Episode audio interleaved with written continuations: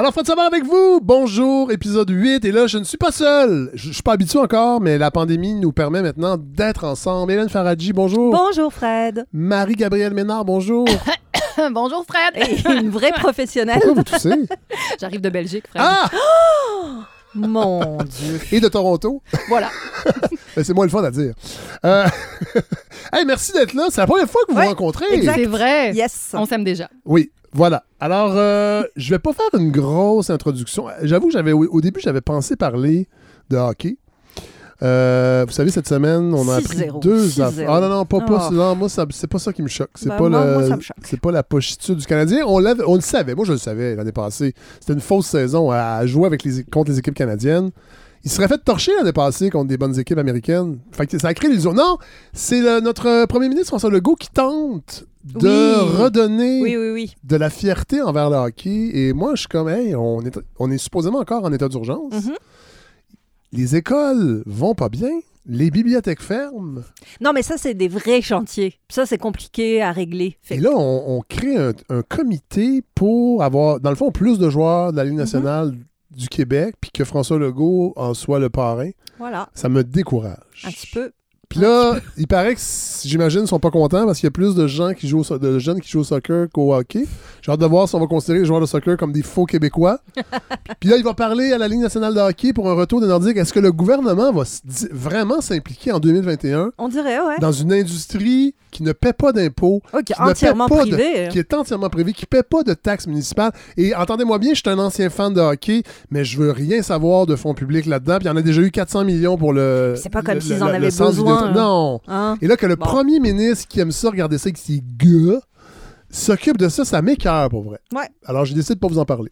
Parce que ça m'écœure trop. En ligne du temps aussi, c'est un peu particulier, Fred. Ah, hein? En ce moment, là, on se dit, euh, ah oui, hein, euh, d'autres ça vient de gravir euh, quelques, quelques, quelques échelons de priorité, euh, c'est questionnable. Mais je pense que c'est un écran de fumée, Ben, puis ça va être politiquement payant.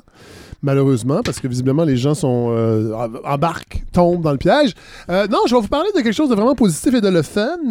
Euh, la campagne de financement. Oui! J'avais fait un appel euh, aux donateurs, donatrices. Ben là, ça s'est bousculé. On, on- on- on est, on est à presque à 59% Voilà. Oh, bravo! Ouais, et euh, bravo. Merci aux gens. Euh, j'ai même pas eu le temps d'écrire encore les infolettes parce que, parce que j'ai pas le temps. Puis j'avoue, depuis 10 jours, nous avons un petit bébé à la maison qui est désagréable.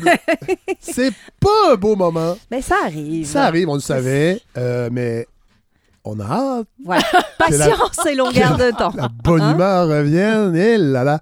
Alors voilà, mais merci aux gens qui, euh, qui, qui supportaient euh, le projet.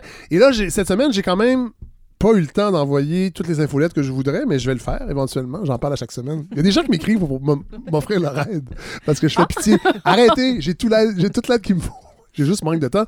Et je suis en train de développer les sorties parce que vous savez, dans ce projet-là, dès le début, on voulait sortir de Montréal, aller partout au Québec. Puis là, c'est en train de se concrétiser la Côte-Nord, Oh! plus qu'un épisode au mois de mai. Oh, wow! Ouais, ouais, ouais. J'ai recontacté mes amis de Saint-Camille, euh, ce petit village extrêmement dynamique, tout près de Saint-Adrien, avec Pilou et son, son studio. euh, Son nid. son- voilà. Alors, on est en train de travailler là-dessus. La Gaspésie, on est en train de travailler là-dessus. Ça aussi, c'était en suspens avant la pandémie. Et là, bon. a- la, la Côte-Nord, c'est confirmé, ça c'est sûr. Les autres, on travaille là-dessus. On va voir, là. Mais euh, je suis vraiment excité parce qu'on va sortir beaucoup, euh, visiblement, dans cette saison-ci. Alors, euh, voilà. S'il y a des gens en région. Là, je dis, faut plus dire ça. Non, S'il y a des pas, gens à euh, l'extérieur de Montréal, Voilà. euh, Marie-Gabrielle, je vous regarde parce que vous avez fait. euh, J'ai pris le train. oui, vous avez, fait de la... Non, vous avez fait de la radio, vous, au Manitoba, il y a quelques temps. Oui. Euh, moi, j'aimerais sortir du Québec aussi, Mhm. éventuellement. Ah ben oui. Moi, je trouverais ça fantastique qu'on ait, qu'on aille en, Complètement. en- en, euh, au Nouveau-Brunswick, ou à Mhm. Nouvelle-Écosse, qu'on aille en Ontario, Mhm. qu'on aille au Manitoba, et qui sait un jour, l'autre côté de la Grande Mare, en Europe. mais non, mais bon. Et ça serait, ça serait fascinant. Donc, euh, je m'adresse peut-être aux gens qui travaillent en tourisme, parce que souvent, les budgets, Ouais. ils sont là pour faire venir des projets comme, comme, le, comme le mien. Mais euh, parlez-vous et écrivez-moi. Moi, je suis. euh, Il y a des, des- des formules très flexibles qui peuvent être possibles. Euh, organiser qui sera autour de la table, quels sujets seront abordés. Je pense que on parle de communauté, ben, on l'élargirait comme ça. Puis je pense que ça peut être vraiment intéressant. Puis Donc le- voilà. le- L'espace se crée souvent avec, euh, avec, avec ces invitations-là. Fred, ce, ce balado sert à ça aussi. Oui. C'est-à-dire faire émerger ce qui gronde parfois et qui à n'a pas tout à fait de- d'espace Ben pour, oui. pour s'exprimer. Alors, à fait. euh, oui, oui. Tout à fait. Et euh, vous avez bien rés- résumé ça, Marie-Gabrielle, parce que oui, on peut aller dans le, dans le pointu. On- on- je, le je connais l'auditoire après quatre saisons. Les gens aiment le contenu dense. Les gens, les gens ne, ne s'attendent pas à ce qu'on les prenne par la main. Fait que souvent, ces sujets-là ne seront pas traités dans les grands médias et la balado peut le faire. Alors euh, voilà. Mais sachez qu'on a envie de sortir. On est tanné de Montréal, on va Oh se oui. dire. On Oh, est tanné. oui, C'est un ça y est. petit- Ben là, ça fait deux ans. Là. On n'a Ouais. rien vu d'autre que nos quatre On, murs. on euh, commence à avoir hein, on est on est très déprimés.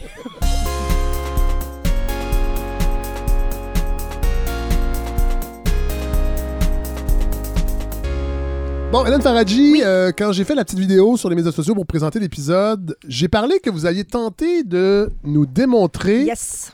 que la polarisation, Ouais. c'est pas vrai. C'est impossible. C'est impossible. Ça, ça me, ça On va- me On va faire un petit exercice. surlupine. On va faire un exercice illustré aujourd'hui. Je vais vous prouver mathématiquement qu'il est impossible d'être polarisé. Ouais, je Elle me- est assez affirmative, ouais, cette je, me lance, je me lance des défis cette semaine parce que cette polarisation de, de l'opinion, pour honnêtement, je trouve que c'est une plaie ces temps-ci. Oui.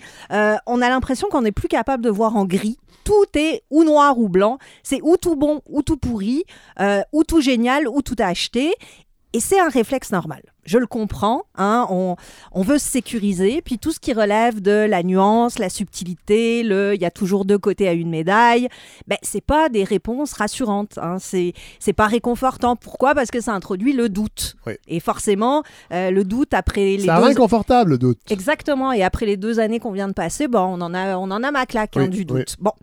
Sauf que dans la vraie vie, mais on n'a pas le choix de se coltiner à la complexité de la vie, à la vraie. Il n'y a pas les pourris d'un bord, les vertueux de l'autre. C'est juste une immense zone de gris et il faut essayer d'avancer le mieux qu'on peut là-dedans sans aucune certitude, sans noir et blanc. Et donc, cette idée de petit exercice appliqué. Euh, je vais vous parler de deux choses Ouais. qui tournent autour de la même entité que je ne vais vous nommer qu'à la fin de ma chronique. Ah, c'est pas clair, c'est pas clair. Mais oui, c'est Ouais, clair. C'est très- c'est intriguant, c'est fun. C'est comme un quiz, mais pour les gens avancés. Exactement. Donc ça va être Je vais à aller la, aux toilettes, je à, reviens. la, à la fin de ma chronique, je vous dirai de quoi je parle et ce qui unit les deux choses dont je Ah, vais comme, parler. comme il y a du monde à messe. Exactement. je je je Là, c'est moi qui va s'en aller. non, c'est pas vrai. On lui salue. Allô? allô? invité. C'était très bien. Bon, Ouais. mais j'ai pas de messe gospel, là. je suis un peu Non. déçue. Bon, je vais vous parler d'un film et d'un thread Twitter. Oh, À la- a priori, il n'y a rien à voir. Mais on commence par le film, on y va doucement. Le film, il s'appelle Passing. Et c'est la première réalisation d'une comédienne qui s'appelle Rebecca Hall, qu'on avait vue dans Vicky Cristina Barcelona de Woody Allen. Fait que déjà, elle aimait ça, la, la complexité puis la nuance. Euh, mais elle fait surtout mentir le cliché, ce- cette Rebecca Hall, de, du film d'acteur ou du film d'actrice. Parce que c'est pas le caprice euh, d'une vedette, ce film-là. C'est pas un véhicule à sa gloire. Elle joue pas dedans. Euh, c'est pas un truc mal réalisé, mal écrit, qui n'existe que par la célébrité de son autrice.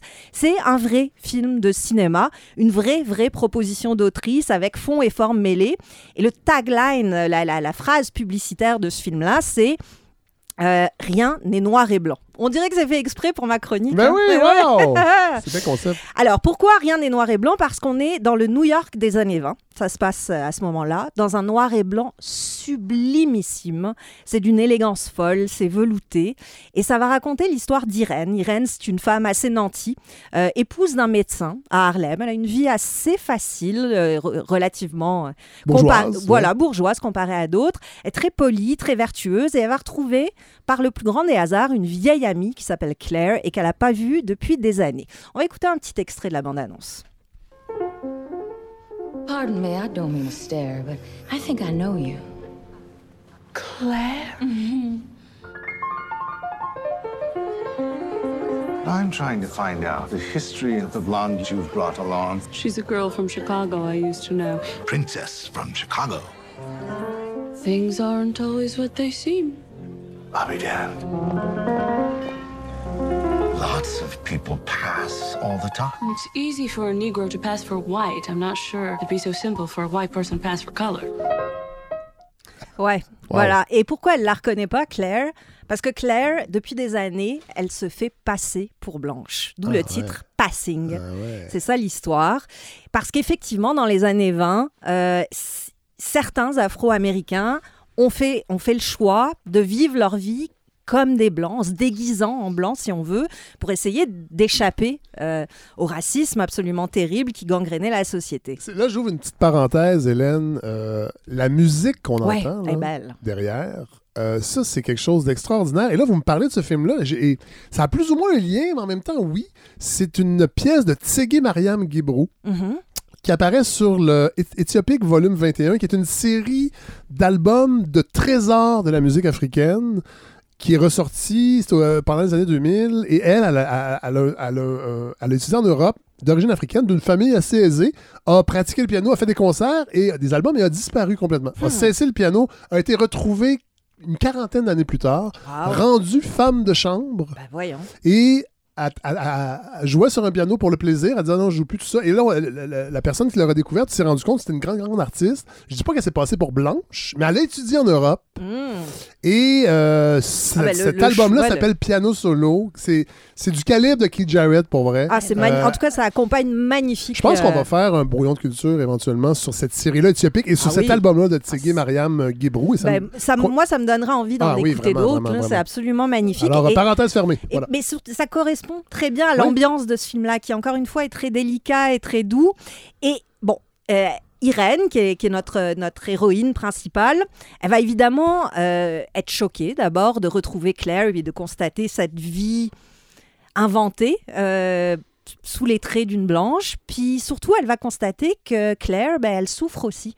Hein, elle souffre évidemment d'avoir trahi qui elle est pour avoir une vie plus confortable.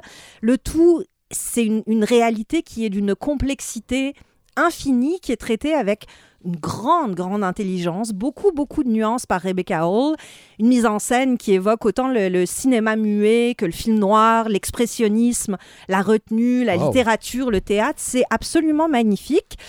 Et sur le fond, c'est aussi bien sûr un film qui se frotte à ce que c'est que le racisme vécu au quotidien, dans les Les humiliations. micro-fractures. Exactement, les, les humiliations les plus banales dans la rue. On vous regarde pas de la même façon si Ouais. vous êtes blanc ou si vous êtes noir. C'est Ouais. aussi ça. On vous sert pas de la même façon dans les magasins. Ça, ce film le montre très très bien. Ça montre aussi comment ce racisme il est internalisé par Ouais. certains, euh, comme Claire justement, qui vont jusqu'à ben, faire un, un white face. Ouais, ouais, ouais. C'est ça, Ouais, c'est fait. littéralement ça.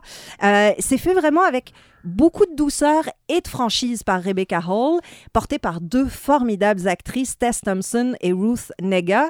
Ça questionne l'identité raciale, oui, dans les années 20, mais un questionnement qui fonctionne tout- toujours aussi bien aujourd'hui. Sans aucun faux semblant, ça illustre et incarne la question du flou. Autant dans la mise en scène que dans euh, ce que ça a à dire. C'est passionnant et je vous invite vraiment à regarder ce film-là, sauf si la deuxième partie de mon histoire Oh, oh. vous invite à avoir une perspective un petit peu différente Ah, sur... mon Dieu, c'est donc... euh, Ah ouais, je vous ai... Ben hein, C'est construit tout ça, là. Non, non, mais ça, on le sait, ça, on euh, le sait. Voilà, donc, même aimer un film, c'est devenu compliqué. Bon. Même aimer un film, on peut plus le faire de façon aussi simple qu'on voudrait, aussi noir et blanc. Donc, Moi, je vous suivais jusque-là, Hélène. Attendez, Là, ça y est, je suis rendue angoissée. ouais, ouais, ouais, mais attendez, vous allez voir. On change de décor complètement, on arrive sur Twitter. Oh, Ouais, on arrive sur Eh Twitter, oui. plus Ouais. précisément sur le compte de Aaron Reynolds. Vous le connaissez? Non? Moi non plus, je le connaissais pas tant. Ben, je le connais pas personnellement, mais je le suis sur Twitter. Ouais.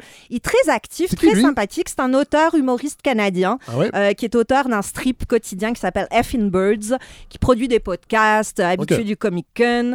Il est souvent entre Toronto et Ottawa, donc Ouais. euh, assez actif, mais surtout actif sur Twitter, très Ouais. rigolo. Ouais. Commande beaucoup le- les films, les séries, ses voyages, etc. Très, très sympathique. Et le 12 novembre dernier, il a jeté un pavé dans la mare hallucinant. En tout cas, moi, dans ma petite chambre d'écho, ça a eu tout un effet.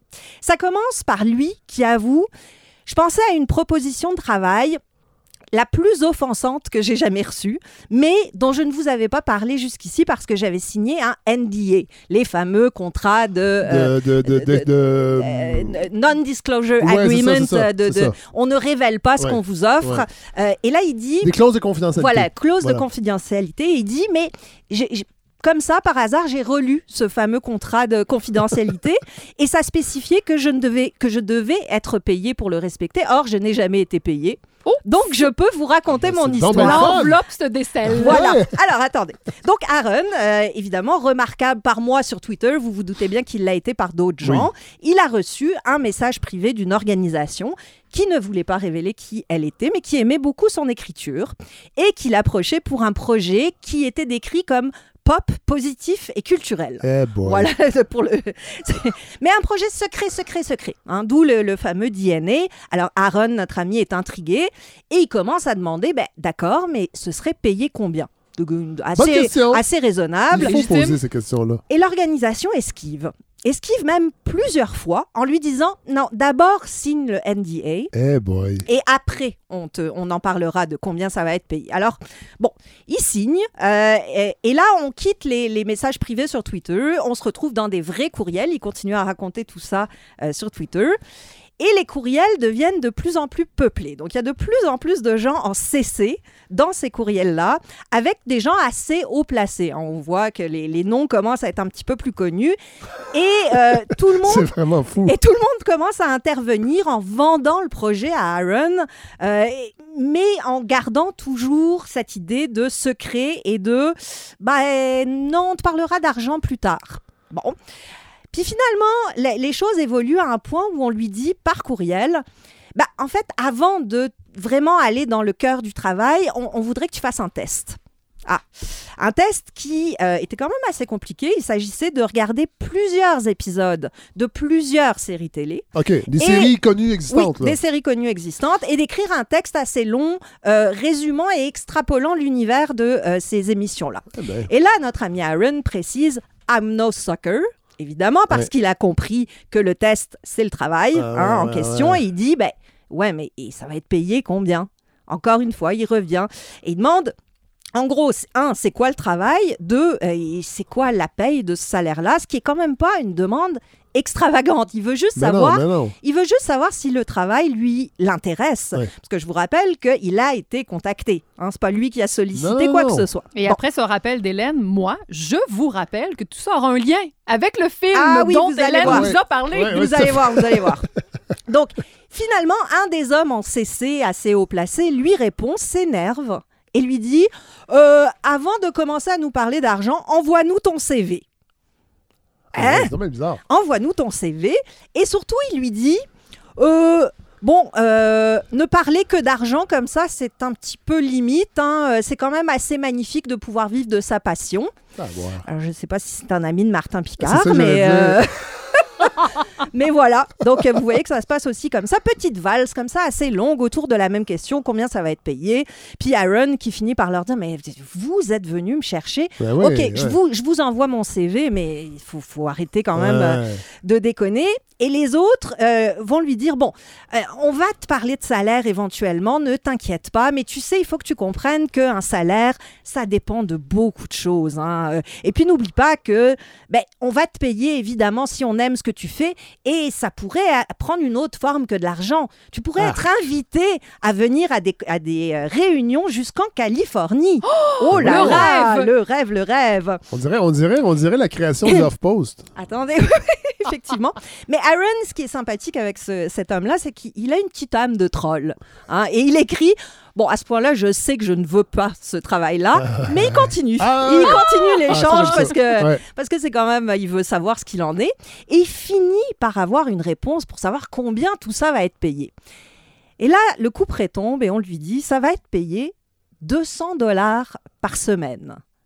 Et le travail en question, c'est de produire 8 à 10 pitchs par semaine, après avoir regardé des saisons entières de séries, Ben pour que l'organisation en question choisisse deux pitchs parmi les 8 à 10 qui ont été soumis, qui devront, les deux qui seront choisis, devront être étoffés, voire même entièrement écrits. Ben.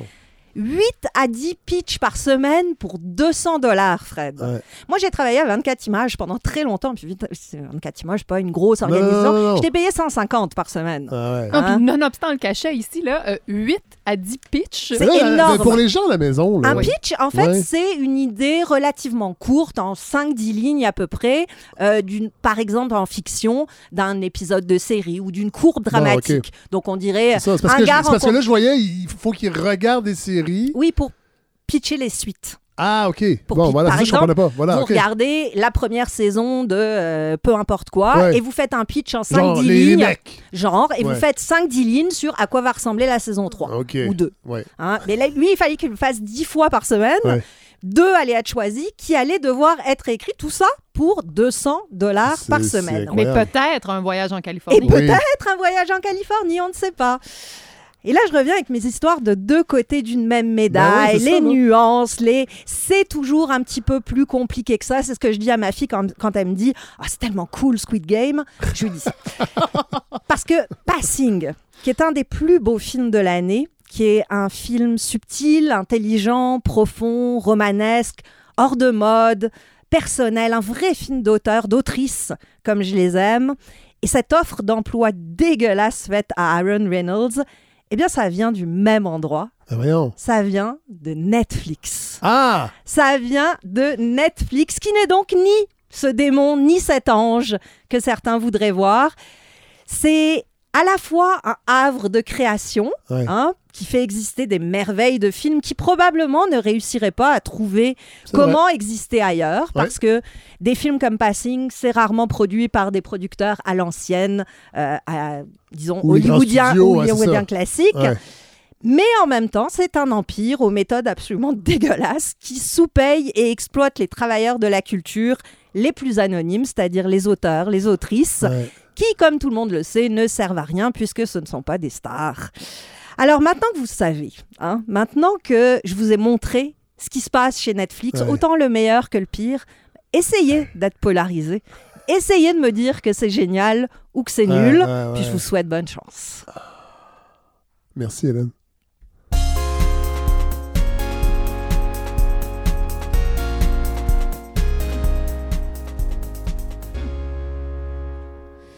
Je devais mettre un petit extrait, Marie-Gabrielle, mais je, je suis juste Vous êtes encore sous le choc Moi aussi. de cette chronique. Complètement déprimée. Effecti- Ouais. Ouais.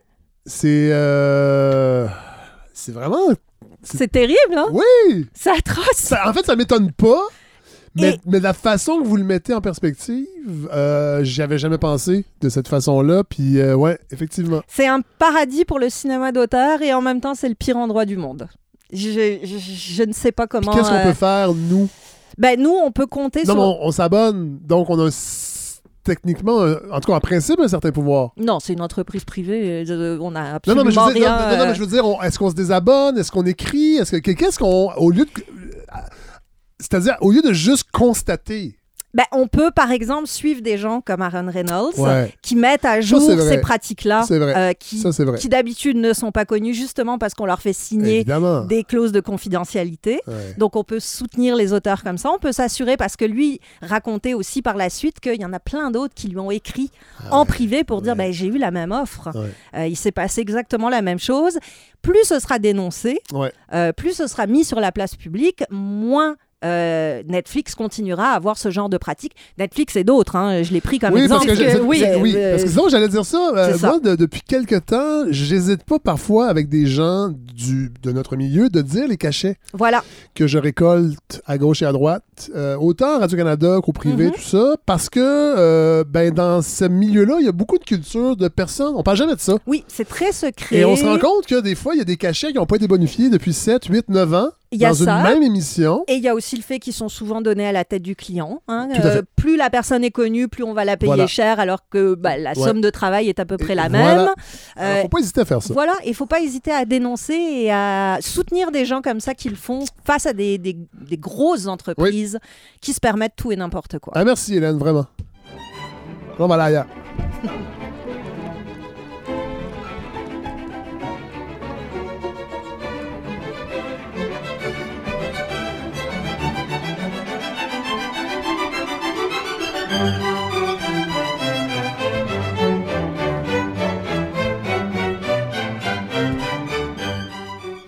est ailleurs. On est Ah, ailleurs! ça fait du bien. Marie-Gabrielle Ménard. On, on rappelle, nouvelle chroniqueuse, Oui. ancienne danseuse contemporaine.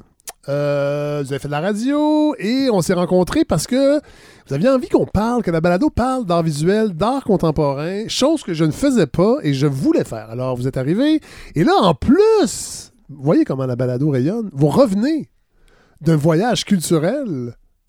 Presque fait exclusivement pour la balado. Pas mal. Pas J'exagère, mal, mais- pas mal, pas mal. Non, non, mais c'est vrai. Et puis, euh, c'est important ce que vous venez de dire, Fred. Moi, j'ai dû le défendre sur différentes plateformes. Oui. Je veux qu'on puisse parler de danse sans images à l'appui. Ah Parce que oui. ce qu'on Oui, se fait servir souvent, c'est les arts visuels ou la danse. Ce n'est fait que pour, justement, la, rétine. Voilà. Euh, je pense que c'est faux. En tout cas, je vais tenter d'en faire la démonstration parce que euh, on peut parler d'une discipline et je pense que lorsqu'on laisse cet espace-là euh, sans, Sans le visuel à l'appui, exactement, on, on- on informe finalement d'une façon un peu différente. Ouais. Oui, puis on nourrit l'imaginaire. Moi, je vis la même chose en cinéma et je trouve que la radio, c'est le plus Ah oui. la balado, Ouais. la radio, Ouais, ouais. c'est la plus belle façon de faire naître des images dans la tête des gens.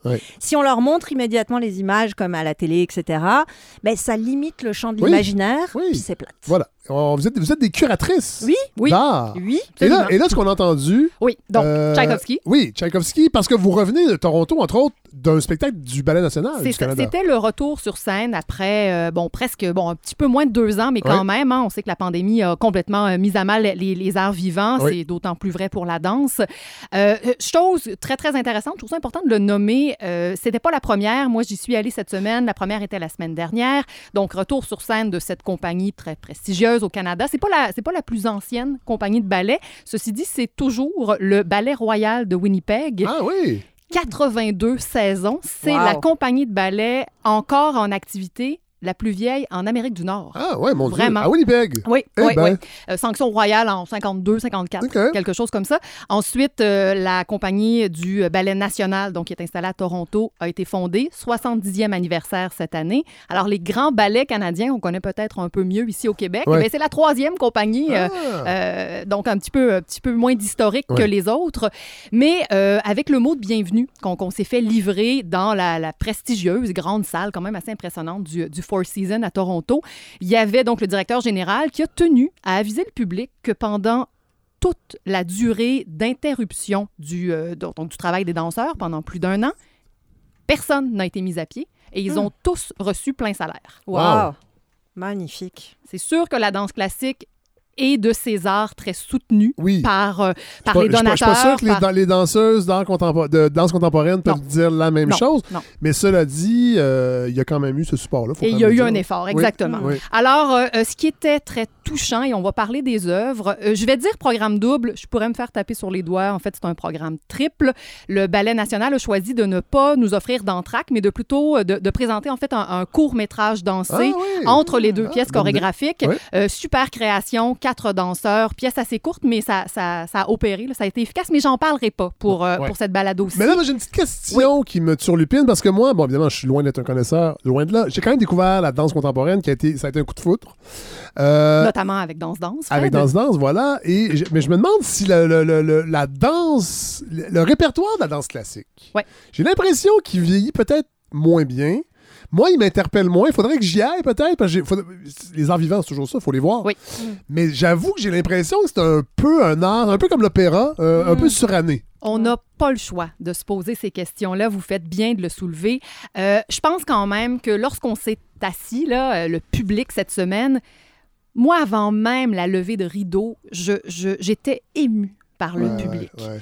Les gens ont faim, ont le cœur ouvert. Ils sont dans cette qualité de réception que j'ai pas vue depuis très, très, Ben très oui. longtemps. Ouais. Ça durera peut-être pas, je sais pas. Non, mais même en danse, parce que j'ai l'impression Oui. qu'en danse, les gens sont là parce qu'ils sont contents d'être là, contrairement peut-être au théâtre où souvent les billets, les gratuités circulent, on se retrouve au TNM Moi, j'ai pour un show j'ai que... vécu la même chose au théâtre. Ah oui? Ouais, je trouve que le, le- le public, on sent, est Est heureux d'être disponible, là, absolument. disponible, heureux, Ouais. euh, prêt à, à- à- à recueillir ou en tout cas à, à, à- à accueillir. à accueillir Ouais, voilà le- ouais. le- ce qu'on va lui montrer. Ouais. Puis effectivement, il y a une qualité d'écoute qui était pas là depuis longtemps. Donc, c'est un projet presque audacieux du Ballet national, ce programme, je vais dire double. Euh, la première pièce, et là, votre question est intéressante, Ouais. Fred, c'est une pièce de Georges Balanchine, euh, fondateur du New York City Ballet. Il est né en 1904. Le ballet qu'on nous a présenté a été créé en 1934. OK, quand même. Donc, oui, c'est une œuvre centenaire. Et, oh là là, je suis comme devenue une spectatrice paradoxale. Parce que, dans ma vie de madame, je m'intéresse à ces questions de société et, et- et à la question du, du genre et, et de la diversité des silhouettes. Ouais, ouais. Et, et pourtant, lorsque cette œuvre a commencé, en fait, elle est tellement inscrite avec tous ces codes de conformité Ouais, ouais. d'uniformité, Ouais. à un point tel que notre œil, puis ça, je m'en veux, mais c'est ce qui est arrivé dans mon petit corps, notre œil est dérangé. Ah ouais? Quand il y a Ah une ouais, petite hein? mèche de cheveux qui s'envole, on devient maniaque. Est-ce que ces œuvres-là ont encore une valeur? Oui. Oui. Mais je pense qu'on se doit de les recevoir d'une perspective historique. OK. faut comprendre que... euh, Comme du patrimoine. oui, oui. Et là, moi, je ne regardais plus, et je dis pas que c'est ça qu'il faut faire. Je vous Ouais, témoigne de mon expérience. Je regardais plus tant une œuvre chorégraphique, euh, c'est-à-dire des corps en mouvement. Je regardais un travail géométrique, Ah ouais. de lignes, un travail d'architecture. Donc, des lignes symétriques, des envolées où 17 corps féminins sont pareils, les bassins à la même hauteur. Tchaïkovski, bon, évidemment, l'orchestre était là. Alors, tout est calculé à la note près pour que tel effet. Alors, ce qui fait que ça devient un ballet facile à lire parce Ouais. qu'il est prévisible. Ah ouais. Vous dites que vous connaissez pas ça tant que ça, Ben, Fred, ben, en fait, pas, ben, j'ai même on de tant que ça, je connais pas ça. mais je pense que vous auriez pu deviner certaines séquences. Ah ouais, oh boy. Là, Mais, Mais- c'est un problème, ça? ben, c'est ça que j'allais dire. Dans le contexte actuel, je pense que c'était salutaire. Ouais. Je, De, de, remettre voir, les compteurs à zéro un peu? de voir ces corps euh, harmonieusement élégants Ouais. et, et, euh, et puissants ensemble, nous qui étions masqués, encore un peu distanciés, il y avait Ouais. quelque chose de, de réconfortant de voir cette organisation de groupe qui se pouvait Ouais. sans, Sans le chaos. Sans, Sans le chaos. chaos. Sans le C'est chaos. con, mais on a peut-être besoin de ça. En tout cas, moi, ça a vraiment eu un effet apaisant. Je pense que ça a été reçu comme ça pour le public aussi. Après ça, la pièce s'intitule Sérénade. Euh, ça, c'est ce que vous ne faites pas, Fred. Non, Hein? C'est vrai. J'ai- Hein? Un petit concert J'ai- comme ouais. ça à la belle étoile Jamais là, arrivé, sous la ça. fenêtre de votre douce. Je suis déçu. Bon, le bébé dort pas, on J'ai le sait, fait. mais quand même. Je l'ai déjà fait. Mais on peut plus rien faire aujourd'hui. Oh, Donc, ça, pour moi, ça a mal vieilli. Ah, OK? ouais, ouais, je Donc, oui, ouais. Les, les 17 corps féminins avec mon travail de la ligne euh, m'a beaucoup, beaucoup plu. Là, euh, voilà, hein, ce, ce jeune homme qui arrive et qui finalement va les séduire en série Les et 17? qu'elles vont toutes lui tomber dans les bras. Non, non, non. Presque ou pas. Bon, peut-être pas les Vous 17, en, mais, vous en parlez, là, puis je suis mal à l'aise. Mais voilà. C'est Tellement ça, que je suis un ça. homme de mon siècle. Oui, c'est, c'est- je sais, je sais bien, je sais bien. Alors, euh, oui, ces œuvres ont encore une valeur. Oui, je pense qu'il faut continuer de présenter le répertoire. Par contre, euh, puis c'est vraiment une idée euh, un peu ouverte. Je me demande s'il serait pas intéressant de leur accoler éventuellement euh, une espèce de coquille différente. Là, on a choisi même des costumes complètement traditionnels. Le tutu qu'on Mhm. appelle le Ah, tutu ouais. romantique, là, donc Ouais. c'est pas celui qui tient à 90 degrés Ah, là, quand on pense à Ah, casse-noisette. celui qui est un ouais. peu mou? Exact. Oui. Mais flop flop Oui, là, oui, un peu, ouais. tissu mou. Ouais, voilà, exactement. Puis là, que- petite forme tulipe là, qui, qui Ouais. tombe. Euh, bon, évidemment, ça traduit une certaine époque. Qu'est-ce que ce serait de voir cette même œuvre, euh, je sais pas, là, je rêve, en jeans ou en... Il y a quelque chose Ouais. d'hyper euh, euh, à contre-période. Ah, ouais. Peut-être qu'on aurait une lecture différente, peut-être pas tant que ça, mais il y a quelque chose pour moi. Mais est-ce qui- que la danse classique a, a eu le même. euh, parce qu'il y a eu un engouement aussi pour, au cinéma pour refaire des grands classiques, Ouais, ben, Shakespeare West Side, Love. West Side Story, s'en Oui. vient, Ah, bon, voilà. de, Est-ce de que, Spielberg. est-ce que je me trompe? Shakespeare in Love, c'est ça? C'est Roméo et Juliette modernisé? Euh, non, Sha- Shakespeare in Love. Non, ça, c'est le truc avec... Ah, euh, Across the avec- Universe. Non, Roméo et Juliette. Roméo et Juliette Ah, oui, de voilà, Baz Luhrmann. Oui, voilà, voilà. ouais, voilà. Avec, euh, avec Léo DiCaprio, Ouais, tout voilà. jeune. Là. Ouais, Ouais, ouais, ouais, bon. Est-ce que, est-ce que euh, ça serait un piège, ça, pour le, le ballet classique? de tr- Est-ce qu'on peut moderniser à ce point un patrimoine? On peut tout faire. Ce qui est dangereux, c'est Oui, que on les... peut se tromper, par. Regardez où je vais. Les billets pour assister à un ballet sont très dispendieux. Oui. Et ça, c'est Ah oui, hein? universel. Et c'est peut-être Alors, une clientèle. ben voilà. Ah, ben voilà. Qui n'a pas l'habitude d'être bousculé on un veut peu. peut-être pas. Euh, Il y, a- y un- il y a un droit là-dedans aussi là, de vouloir Oui, qu'on oui, ne touche fait. pas à son plat, Et qu'on les qu'on abonnés, commande à on les écoute là. dans Ben les voilà. grandes institutions, c'est les abonnés qui décident. Et c'est les donateurs aussi. Alors, voilà, bon, hein. Euh, alors oui, on peut tout faire. Est-ce que là, on gagnerait Un nouveau public peut-être, est-ce qu'il serait suffisant pour en créer une proportion intéressante? Je le sais Ouais. pas, mais c'est ça. Moi, je serais quand même pas prête à, à reléguer aux oubliettes ces œuvres-là qui ont été créées il y a plus de 100 ans dans une pure tradition russe. Mais j'ai une, une petite question, et puis je m'adresserai à l'ancienne danseuse. Euh, Est-ce que pour un danseur, c'est agréable, ou une danseuse évidemment, c'est agréable de retrouver des codes extrêmement traditionnels, un, un- un spectacle qui est rodé, très classique, ou est-ce que on s'ennuie un L'artiste va répondre bof, l'athlète va Ouais. dire Ok. wow. Ouais, Ah ouais, Parce que j'ai reconnu toute la difficulté technique Mhm. du ballet. Ouais. Faut, faut, faut l'avoir euh, tenté. Puis encore là, je- moi, j'ai- pas fait de la danse classique. là. J'ai pas- J'étais pas ballerine, mais le travail du jeu de pied, etc., je reconnaissais à quel point c'est complexe, Mhm. exigeant. Et je pense que les, les artistes en ont aussi, eux, retiré une satisfaction de performance. Mais l'artiste en moi est, est plus stimulé par Et- ce genre et- de truc. il faut pas oublier, à moins que je me trompe, euh, corrigez-moi, mais que le, en danse contemporaine, les mouvements de base restent des mouvements issus de la danse classique.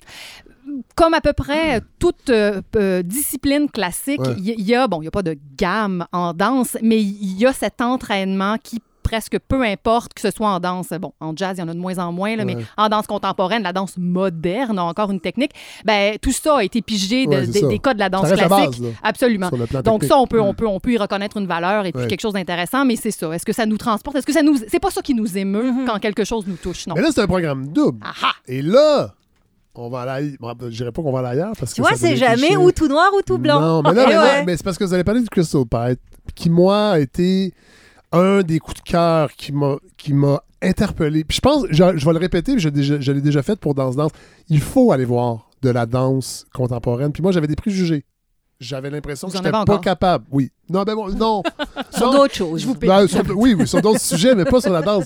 Mais, mais euh, on a l'impression qu'on n'a pas ce qu'il faut.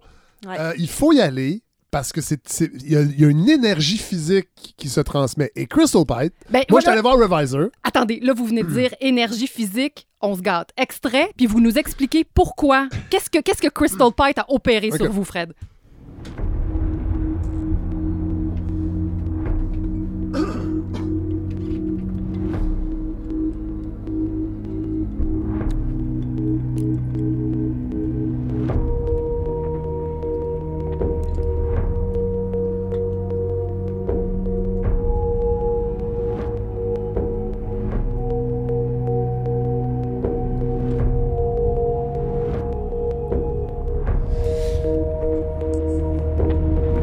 Ben là, déjà, la trame sonore, imaginez-vous dans une salle, ça joue fort. Je sais pas si c'était Ouais. des, des bandes où il y avait. Parce que moi, j'ai déjà vu ben, des shows avec euh, Fly Panam où le band est là en arrière. Dans ce cas-ci, c'était bande, mais on l'a oublié, tellement c'était bien fait. Ah bon. Et moi, je me rappelle de Crystal Pite. Moi, c'était Revisor qui était euh, tiré d'une pièce de Gogol, si ma mémoire- le, le réviseur. Euh, très, très caricatural, la façon que c'est joué. Et après ça, elle refait complètement le spectacle. Donc, il y a une espèce de mise en abîme du, du reviseur, parce qu'elle revise le spectacle. C'était extrêmement chirurgical. Les mouvements, c'était millimétrique.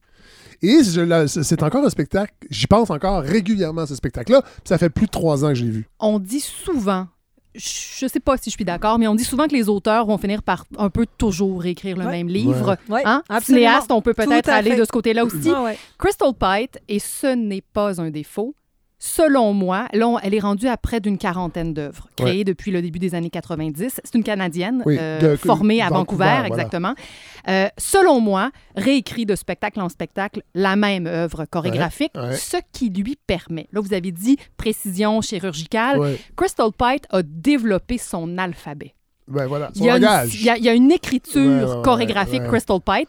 Et euh, moi, ça fait longtemps que j'avais pas vu son travail sur des danseurs classiques. Parce que c'est une... Bon, elle, elle a, elle a été formée en danse classique, notamment au Ballet BC, qui seront Ouais. à Montréal. On y reviendra oui, dans quelques jours. Oui, c'est pour ça qu'on en parle aussi, oui, là, parce oui, que oui, on parce peut pas que je tous aller à Toronto. non, là. Voilà. Il y en a qui n'aiment pas le train. Hein? Il y en a qui n'aiment pas Toronto. Aussi, aussi. aussi. Mais ce qui fait qu'en voyant son travail sur des danseurs classiques, c'est là où j'ai été saisie en me disant Ah oui, ah oui, ah oui, elle, elle, elle arrive à transmettre son langage, Ouais. peu importe de quelle formation on, on est issu. Ouais. Parce que j'avais davantage vu des danseurs contemporains embrasser son, son matériel. Crystal, c'est une femme qui fait énormément de recherches euh, hors studio. Avant de créer ses spectacles. Ouais, ouais. Dans ce cas-ci, Fred, Hélène, salle noire, on est au Four Seasons à Toronto. Le- L'espace est immense. Alors, Mais là, excusez-moi, le Four Seasons, c'est une salle de spectacle? oui, c'est c'est le Four Seasons euh, Center for Performing Ah, Arts. ok, ok. Alors, Je pas voilà. pensais que c'était comme- L'hôtel. C'est l'hôtel Je pensais, que, c'était la salle de réception. Je mon Dieu, Toronto, On vous méritez mieux quand même. Alors, levé de rideau, il n'y a pas un, pas deux, pas 22, il y a plus de 30 danseurs sur Wow. scène. Costume euh, unisexe, c'est-à-dire Ouais, euh, homme-femme, on n'en fait pas la distinction, et ils sont tous au sol. Alors, Ouais. on- on- ce qu'on voit, c'est une espèce de marée de corps un peu informe, on ne sait pas trop ce qu'on va voir. Et là, c'est comme si on nous avait euh, catapulté dans une boîte de Ferrero Rocher. Camailleux, Alors, attention, les gens allergiques au noir. Attention. tout ce, qui nous, tout ce qui nous enrobe, c'est du noir, du doré et de, Ah la, ouais. de la chair. Ouais, ouais. Et on ne sait plus où on est. Le rideau de fond est noir, noir de chez noir. Ouais. Elle s'intéresse au cosmos dans cette pièce-là. Et elle travaille depuis les dernières années avec son, euh, son, son amoureux, qui est un, un concepteur d'éclairage, Ouais. à développer une technique. Pour l'instant, il travaille de façon analogique. Une technique de diffusion de la lumière qui crée ces effets. Je n'avais jamais vu ça de ma vie. Ah, ouais. Imaginez un fond noir sur lequel, en une seconde, je soufflerais de la poussière de lumière. Qui enrobe les Ferrero Rocher. Oui. C'est une Comme belle. euh, ouais. Puis là, je le belle- sais qu'on Non, mais- dirait que dit comme ça, ça a l'air de rien, mais vous avez eu l'image, tout le monde, Ah, j'en suis. Oui. Alors, la lumière, qui est vraiment en particules, Ah, ouais. va finir Wow. comme ça par enrober les corps, se faire se défaire. Ça vient, ça repart. Alors, ça crée une texture. On Ah, est vraiment dans ouais. un cosmos. Ouais. Elle s'intéresse, on a entendu un peu de musique, là, Oui. elle s'intéresse aux, pulsions et pulsations de vie, euh, à la notion de, de- d'éphémère, d'impermanence, autant de, de- de l'amour que des corps, parce que il y a ça de, de beau, puis en même temps de tellement euh, interrogeable sur l'art de la danse. Le corps, le corps est là pour défier les possibles Mhm. et en même temps nous rappelle constamment notre, notre propre finalité. Tout à fait. Oui. Et, et cette œuvre-là, encore une fois dans ce contexte-ci, était d'une telle puissance parce que euh, c'était ces 30, 40 cœurs qui battaient Ouais, ensemble avec les nôtres finalement. Musique, pulsation. Et tout au long, il y a- il y a- ça, ça- ça se plie, ça se déplie. C'est un peu euh, à la façon de faire part qu'on n'arrêterait plus de développer. Et ça s'arrête brusquement. On comprend pas ce qu'on vient de vivre.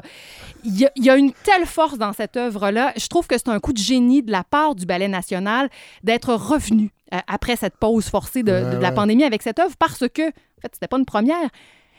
C'est la dernière œuvre qu'ils ont présentée avant de devoir tout arrêter.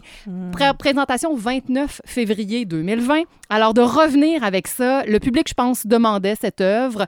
Euh, pour l'instant, cette œuvre appartient au Ballet national. Donc, c'est pas une œuvre qui pourra nécessairement être reprise par d'autres compagnies.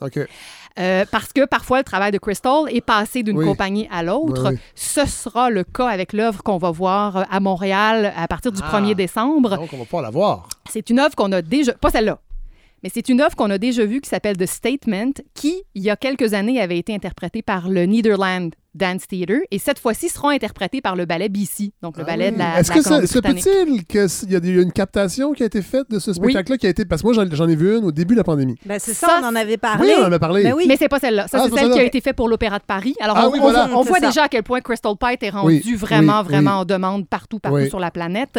Non, The Statement, c'est une œuvre pour quatre danseurs seulement, Oh. une grande table, et c'est l'art de la joute oratoire. Alors, on est vraiment dans les luttes de pouvoir, dans les imbroglios, dans, dans ce qu'on arrive à se dire et qu'on distorsionne aussi. Ouais. Donc, vraiment, bon, c'est ça. Pour ceux qui voudront pas. Ben, ceux qui, qui Non, ont mais- courage, mais attendez, Toronto, c'est pas fini, là. Donc, Angels, on peut aller le voir à Toronto. Jusqu'au 27 novembre, Il se pourrait que l'an prochain ou dans deux ans, va savoir. Ça à. Montréal, on invite. Le Ballet national a déjà été invité par Danse Danse. C'est le seul diffuseur qui peut se permettre Ouais, ce- ouais, ces ouais, grands ouais. plateaux-là. Ouais. Euh, mais, mais ça, il va falloir la surveiller. Là. Angels Atlas. Et déjà, peut-être que je pourrais finir avec ça, euh, le titre. Évidemment, on pense à, bon, quoi? Encyclopédie des anges, là, c'est un peu mal traduit, puis ça Ouais. fait un peu quéteno. Bon, on retourne au Ferrero Rocher, tout le monde. Tout à fait. Euh, c'est un peu sucré comme ça, mais, mais c'est vrai que ça fonctionne parce que son travail est vraiment se déploie dans l'espace. Donc pour moi, il y a quelque chose de, de la trajectoire. Mais ce que je trouve touchant, c'est que Atlas, c'est aussi le nom de votre première vertèbre cervicale. Ben voyons. C'est cette vertèbre à la fois fragile, mais proéminente, Ouais. qui sert Ah. comme ça à, à- à pouvoir euh, fait- nous aider à avoir une mobilité de la Ouais. tête, mais Wow. qui est à la fois, c'est ça, si forte et si fragile. Il y a quelque chose là. je- venant de Crystal Pite, ce Ah n'est ouais. pas anodin. Ce Ouais. titre-là a été choisi avec différentes couches. Et puis, euh, ben, comme on parle d'ange quand même, si, si vous êtes game, Fred Savard, je vous ai quand même choisi un autre petit extrait Ben, parce qu'on va revenir à Tchaïkovski. Elle a aussi inclus dans, dans sa proposition musicale euh, ses voix, de, de- donc ses pièces chorales, notamment une euh, écrite par Tchaïkovski. On, on- on- on- on termine votre chronique avec ça, Marie-Gabrielle? Puis on rappelle qu'on se garoche à Danse Danse. Ah oui, vraiment. Oh Oui, oui. 1er au 4 Là, on va en décembre. reparler. Je vais en avec- parler de- on, va, on va redonner les dates, puis euh, je vais... J'ai des contacts chez Danse Danse, je vais pas tenter quelque chose.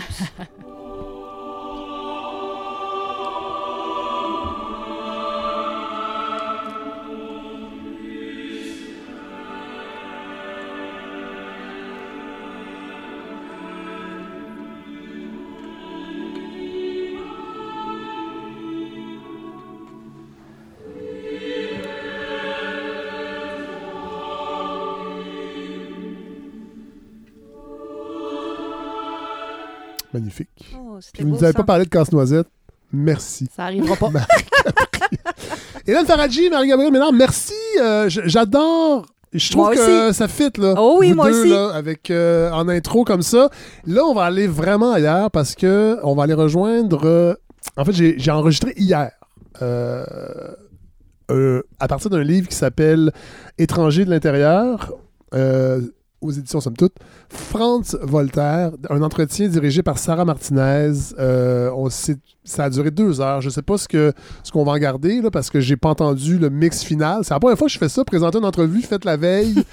mais c'est Il y avait du contenu. c'est un personnage fascinant qui a connu euh, la révolution au Chili, qui est venu une première fois d'Haïti à Montréal en 58 sous Duplessis, qui habite encore à Montréal, qui a créé un centre de documentation, qui est un intellectuel, un universitaire, un militant. Euh, Franz Voltaire, vraiment, c'est un. Je découvre cet homme. J'avais entendu son nom circuler euh, un peu dans l'actualité dans les dernières années, et là, je lis ce livre-là, et euh, vraiment, ça a été une, une magnifique rencontre. Puis c'est ça qu'on va aller écouter. Bonne semaine, Mais mesdames. On va se reparler. Hélène, nous, on se reparle la semaine prochaine avec Hi. Robert Morin. Je suis bien énervé. Oh! Ça va être je extraordinaire. sais, je sais pas. Faut que je prépare ça. Je Ça regarde les être films et je le sais, je vais être, je vais être intimidé. Fait que euh, vous allez m'aider. D'accord. Euh, puis Marie-Gabrielle, bon, on va sûrement À se, bientôt, se bien reparler sûr. avant Noël. Et Pas, pas, tou- de, pas et- toujours à Toronto. et pas, et pas de casse-noisette. Ça sera pas ça. Pas de casse la pinotte.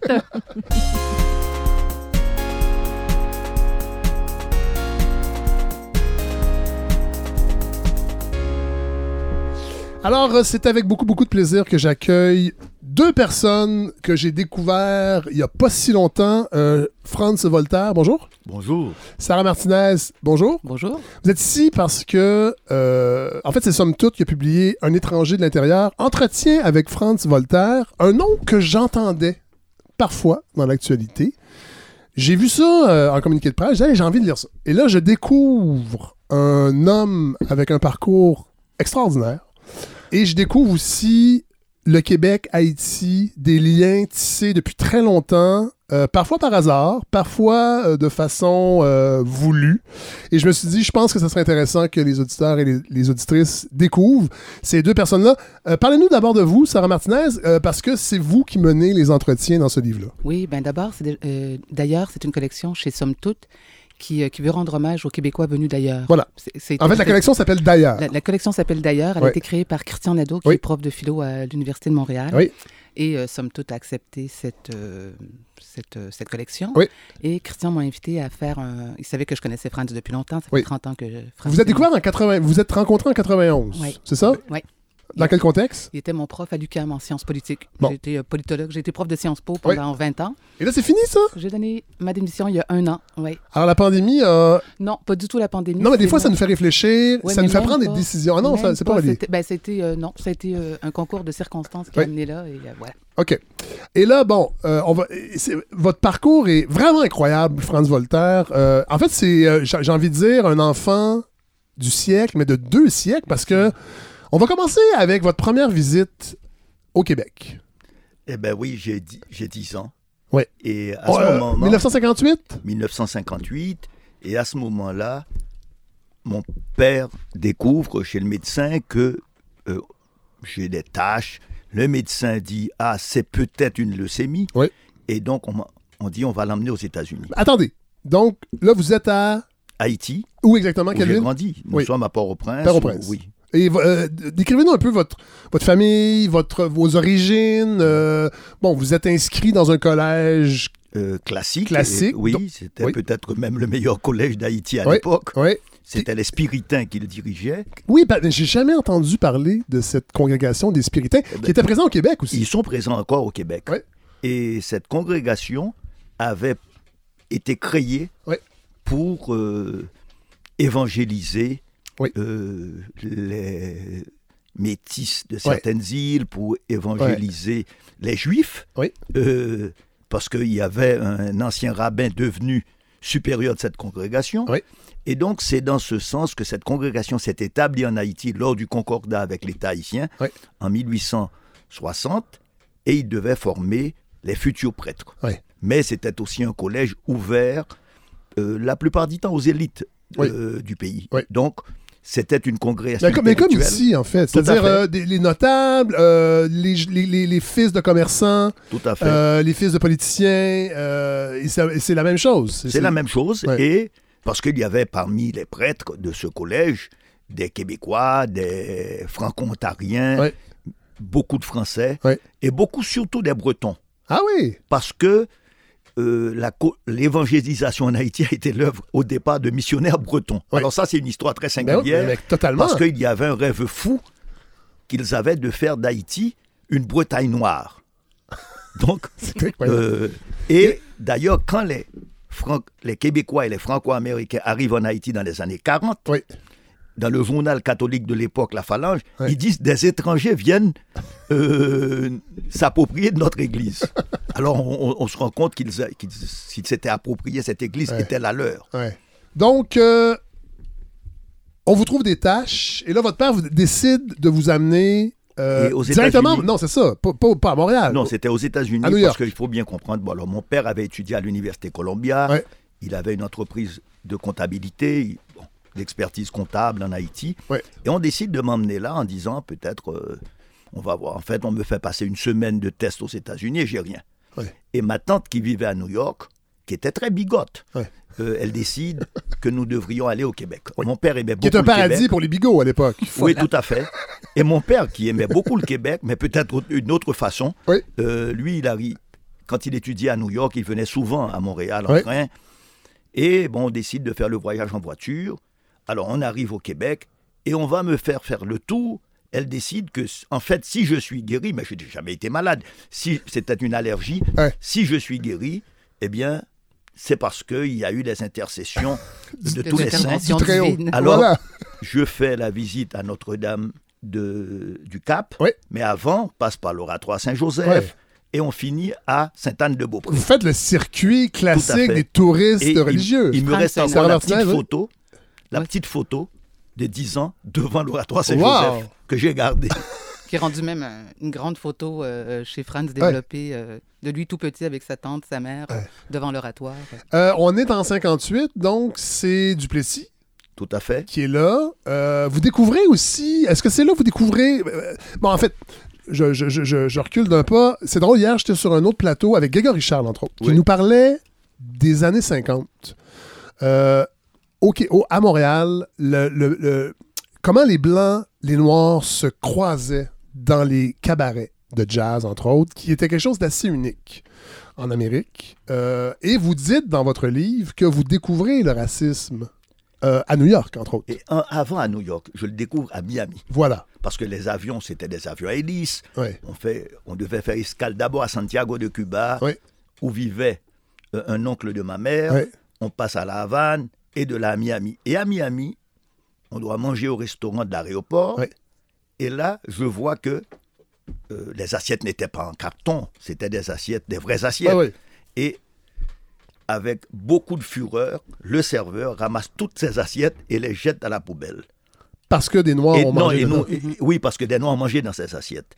Alors, évidemment, l'enfant euh, ne comprend pas tout à fait, trouve ça irrationnel, mais bon, Ouais. c'est la découverte du racisme. Peut-être c'est ce qui fait que je n'aime pas Miami. Ouais. Euh, J'en sais rien, mais. Et, qui, est pourtant, qui est pourtant un, endroit important pour la communauté haï- haïtienne. Beaucoup plus tard. Beaucoup plus tard. OK. Parce qu'à l'époque, c'est à l'époque, il n'y a même pas encore les Cubains. Nous sommes avant la révolution Ouais, cubaine. ouais, ouais. Ah, c'est vrai. Donc, euh, Miami est une ville plutôt touristique. Et nous, on n'était pas restés, on, on prenait juste l'avion pour aller à New York. New York était peut-être un centre où il y avait beaucoup plus d'Haïtiens Ouais. à l'époque, Ouais. mais c'était des professionnels. Comme quand on est arrivé au Québec, ceux qui vivaient au Québec à l'époque étaient des étudiants venant de milieux privilégiés. ouais. Et ça, ils, ils ont commencé à venir au Québec. euh, Dans les années façon 60. Mais ça, on va, y, importante. on va y revenir. Moi, je que vous parliez de Port-au-Prince à la fin des années 40, au début des années 50, parce qu'on le découvre, Sarah Martinez, dans le livre, entre autres. Euh, bon, c'est une ville d'à peu près 300 000 habitants. 300 000 habitants, c'est une ville avec 22 cinémas, avec des parcs, c'est une petite ville. Ouais. Euh, avec aussi, euh, je pense, je, je me rappelle toujours ce que j'ai lu après. Ouais. Il y avait un théâtre, euh, le Rex Théâtre. Ouais. Et dans ce théâtre, Louis Jouvet, le Oui. grand comédien français, Oui. vient pendant la guerre jouer. Et il est étonné qu'il peut jouer pendant 17 jours à guichet fermé dans un théâtre de 1300 Ouais, personnes. Il disait que c'était étonnant dans ce petit pays. Mais en fait, Port-au-Prince, il regroupait euh, la majorité des élites du pays. Ouais. La majorité de la population vivait plutôt à la campagne, Ouais. ne vivait pas dans la ville Ouais, de Port-au-Prince. Donc on a une ville qui va se développer massivement euh, à partir de la dictature des Duvaliers, et surtout après la chute de Duvalier. Aujourd'hui, une ville de près de 4 millions d'habitants, et qui est une ville qui s'est complètement défaite avec le tremblement de terre. Aujourd'hui, c'est d'énormes campements. On a quelques enclaves de classe moyenne, Ouais. de, de petits bourgeois, de bourgeois, mais c'est une ville Ouais. qui s'est défaite complètement.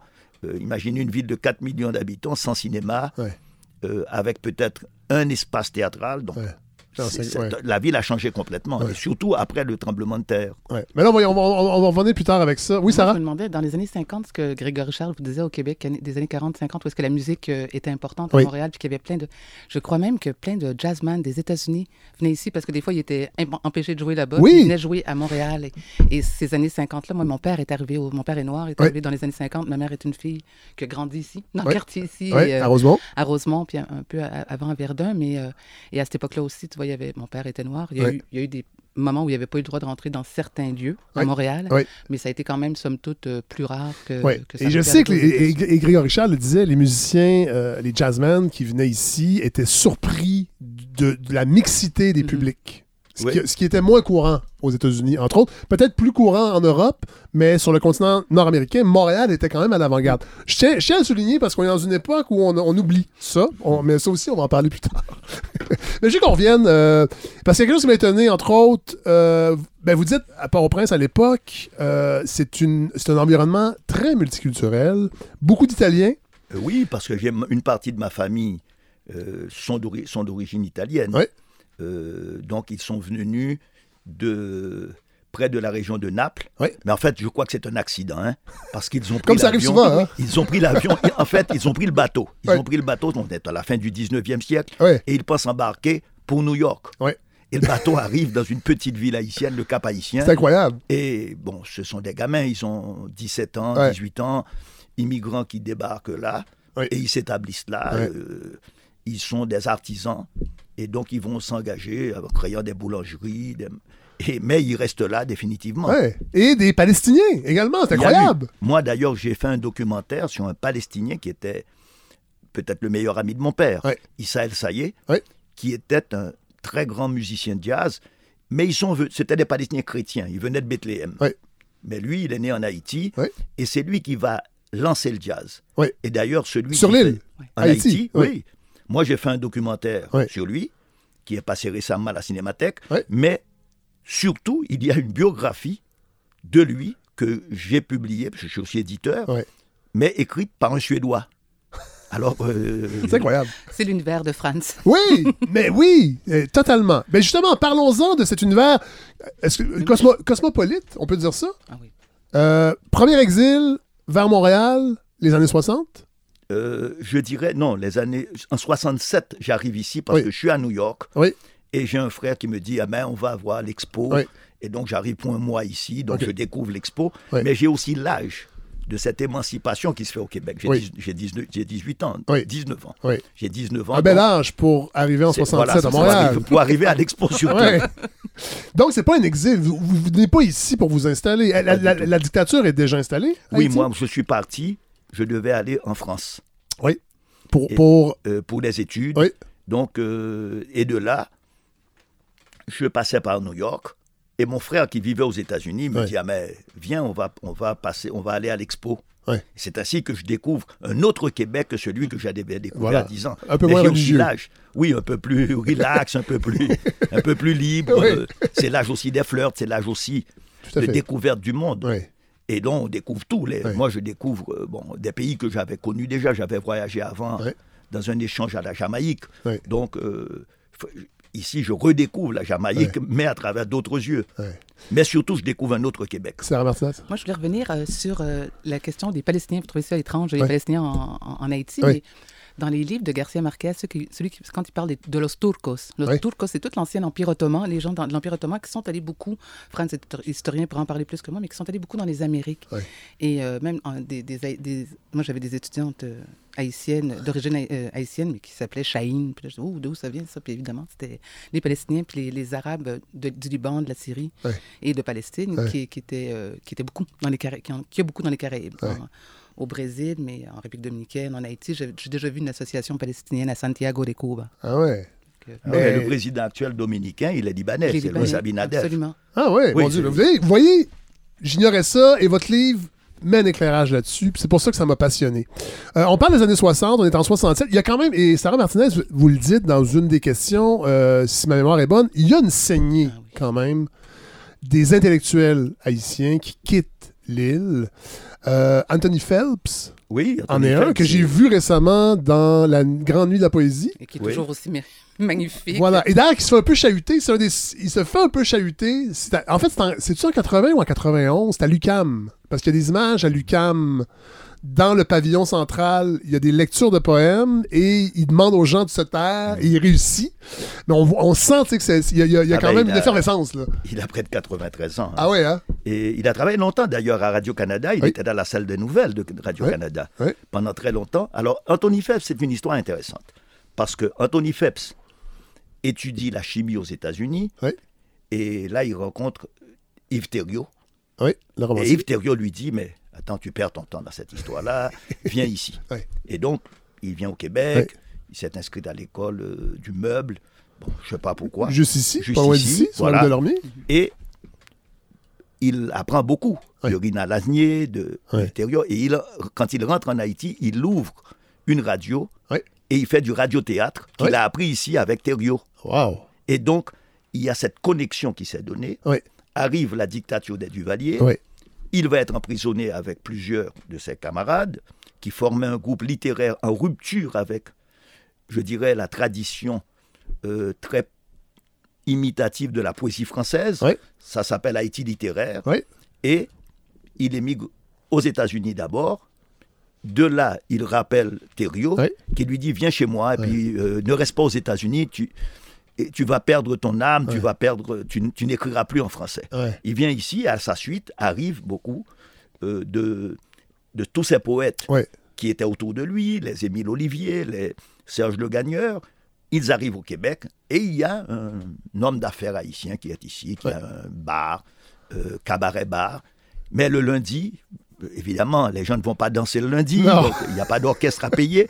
Et il dit, je vous donne, il aimait la poésie, il leur donne le cabaret. Et là se nouent des rencontres Ouais. entre ces écrivains haïtiens, Ouais. mais aussi les Gaston Miron, les est Bossa, et donc aussi ils lisent l'un à l'autre. Et Ouais. donc il y a une sorte de, peut-être à travers la langue, Ouais. euh, ils partagent oui. tous une, cette langue euh, française, et donc euh, là se nouent des amitiés très profondes. Mais se peut-il. euh, ben, Sarah, vous. Mais moi, ce que j'allais dire, c'est que oui, ça, dans les années 60, Ouais. mais euh, déjà, dès le début du, euh, du 20e siècle, hein, en, début, en 1909 pratiquement, il y a des liens entre euh, poètes euh, québécoises, une poète québécoise, Madame Diver, et euh, je me souviens pas le nom de... Non, en fait, il y a un, un poète haïtien qui vivait ici, Ouais. euh, Bélance. Il s'en va en Haïti, mais il épouse une Québécoise Ouais. qui, en Haïti, écrit dans une revue qui s'appelle Optique, Ouais. sous le nom de Michel Hiver. Wow. Wow! Bon, je ne connais pas son nom, hein, mais, Non, non. mais on, on- Et donc, c'est intéressant parce que ça relève d'une tradition. C'est qu'en en 1929, des Haïtiens euh, arrivent, des grands penseurs haïtiens. C'est un homme, euh, je dirais, c'est un très grand penseur. Il a publié plus de 50 ouvrages et il va publier un ouvrage euh, sur euh, la nation haïtienne, mais Ouais. publié au Québec. J'ai découvert aussi sa correspondance avec Ouimi à l'époque. Et son nom? Son nom s'appelle Dantès Bellegarde. Et lui, ce qu'il pense, c'est qu'Haïti est sous l'occupation américaine et il voit dans le rapport avec le Québec euh, la possibilité pour Haïti de se moderniser. Wow. Et c'est là que face au curé français qui était très intégriste, Oui. il va faire appel à des curés québécois euh, pour, euh, pour peut-être se substituer en partie au clergé français. Mais ça, on va peut-être en parler un peu plus tard. Malgré on pourrait, parce que vous ouvrez une porte. Moi, ce qui m'a frappé à la lecture de, vos entretiens, euh, c'est le, le, rap- le rapport des religieux avec la dictature. On sent une, un- on sent une sympathie chez vous pour le rôle qu'ont joué les religieux, qu'on retrouve moins ici, parce qu'ici, ils nous ont. Je pense que les religieux ont beaucoup euh, mis un couvercle sur tout ce qui était révolutionnaire pendant longtemps, alors que visiblement, sous la dictature, peut-être plus de François Duvalier que son fils, mais les religieux ont été très actifs et n'ont pas été en accointance avec, avec le, le pouvoir en place. En fait, Certains. je dois dire, les religieux de mon collège. C'est ça. Voilà, que mon collège, Ouais. ils sont. Et moi, je ne suis pas religieux, Ouais. donc c'est- je ne suis plus pas catholique. Ouais.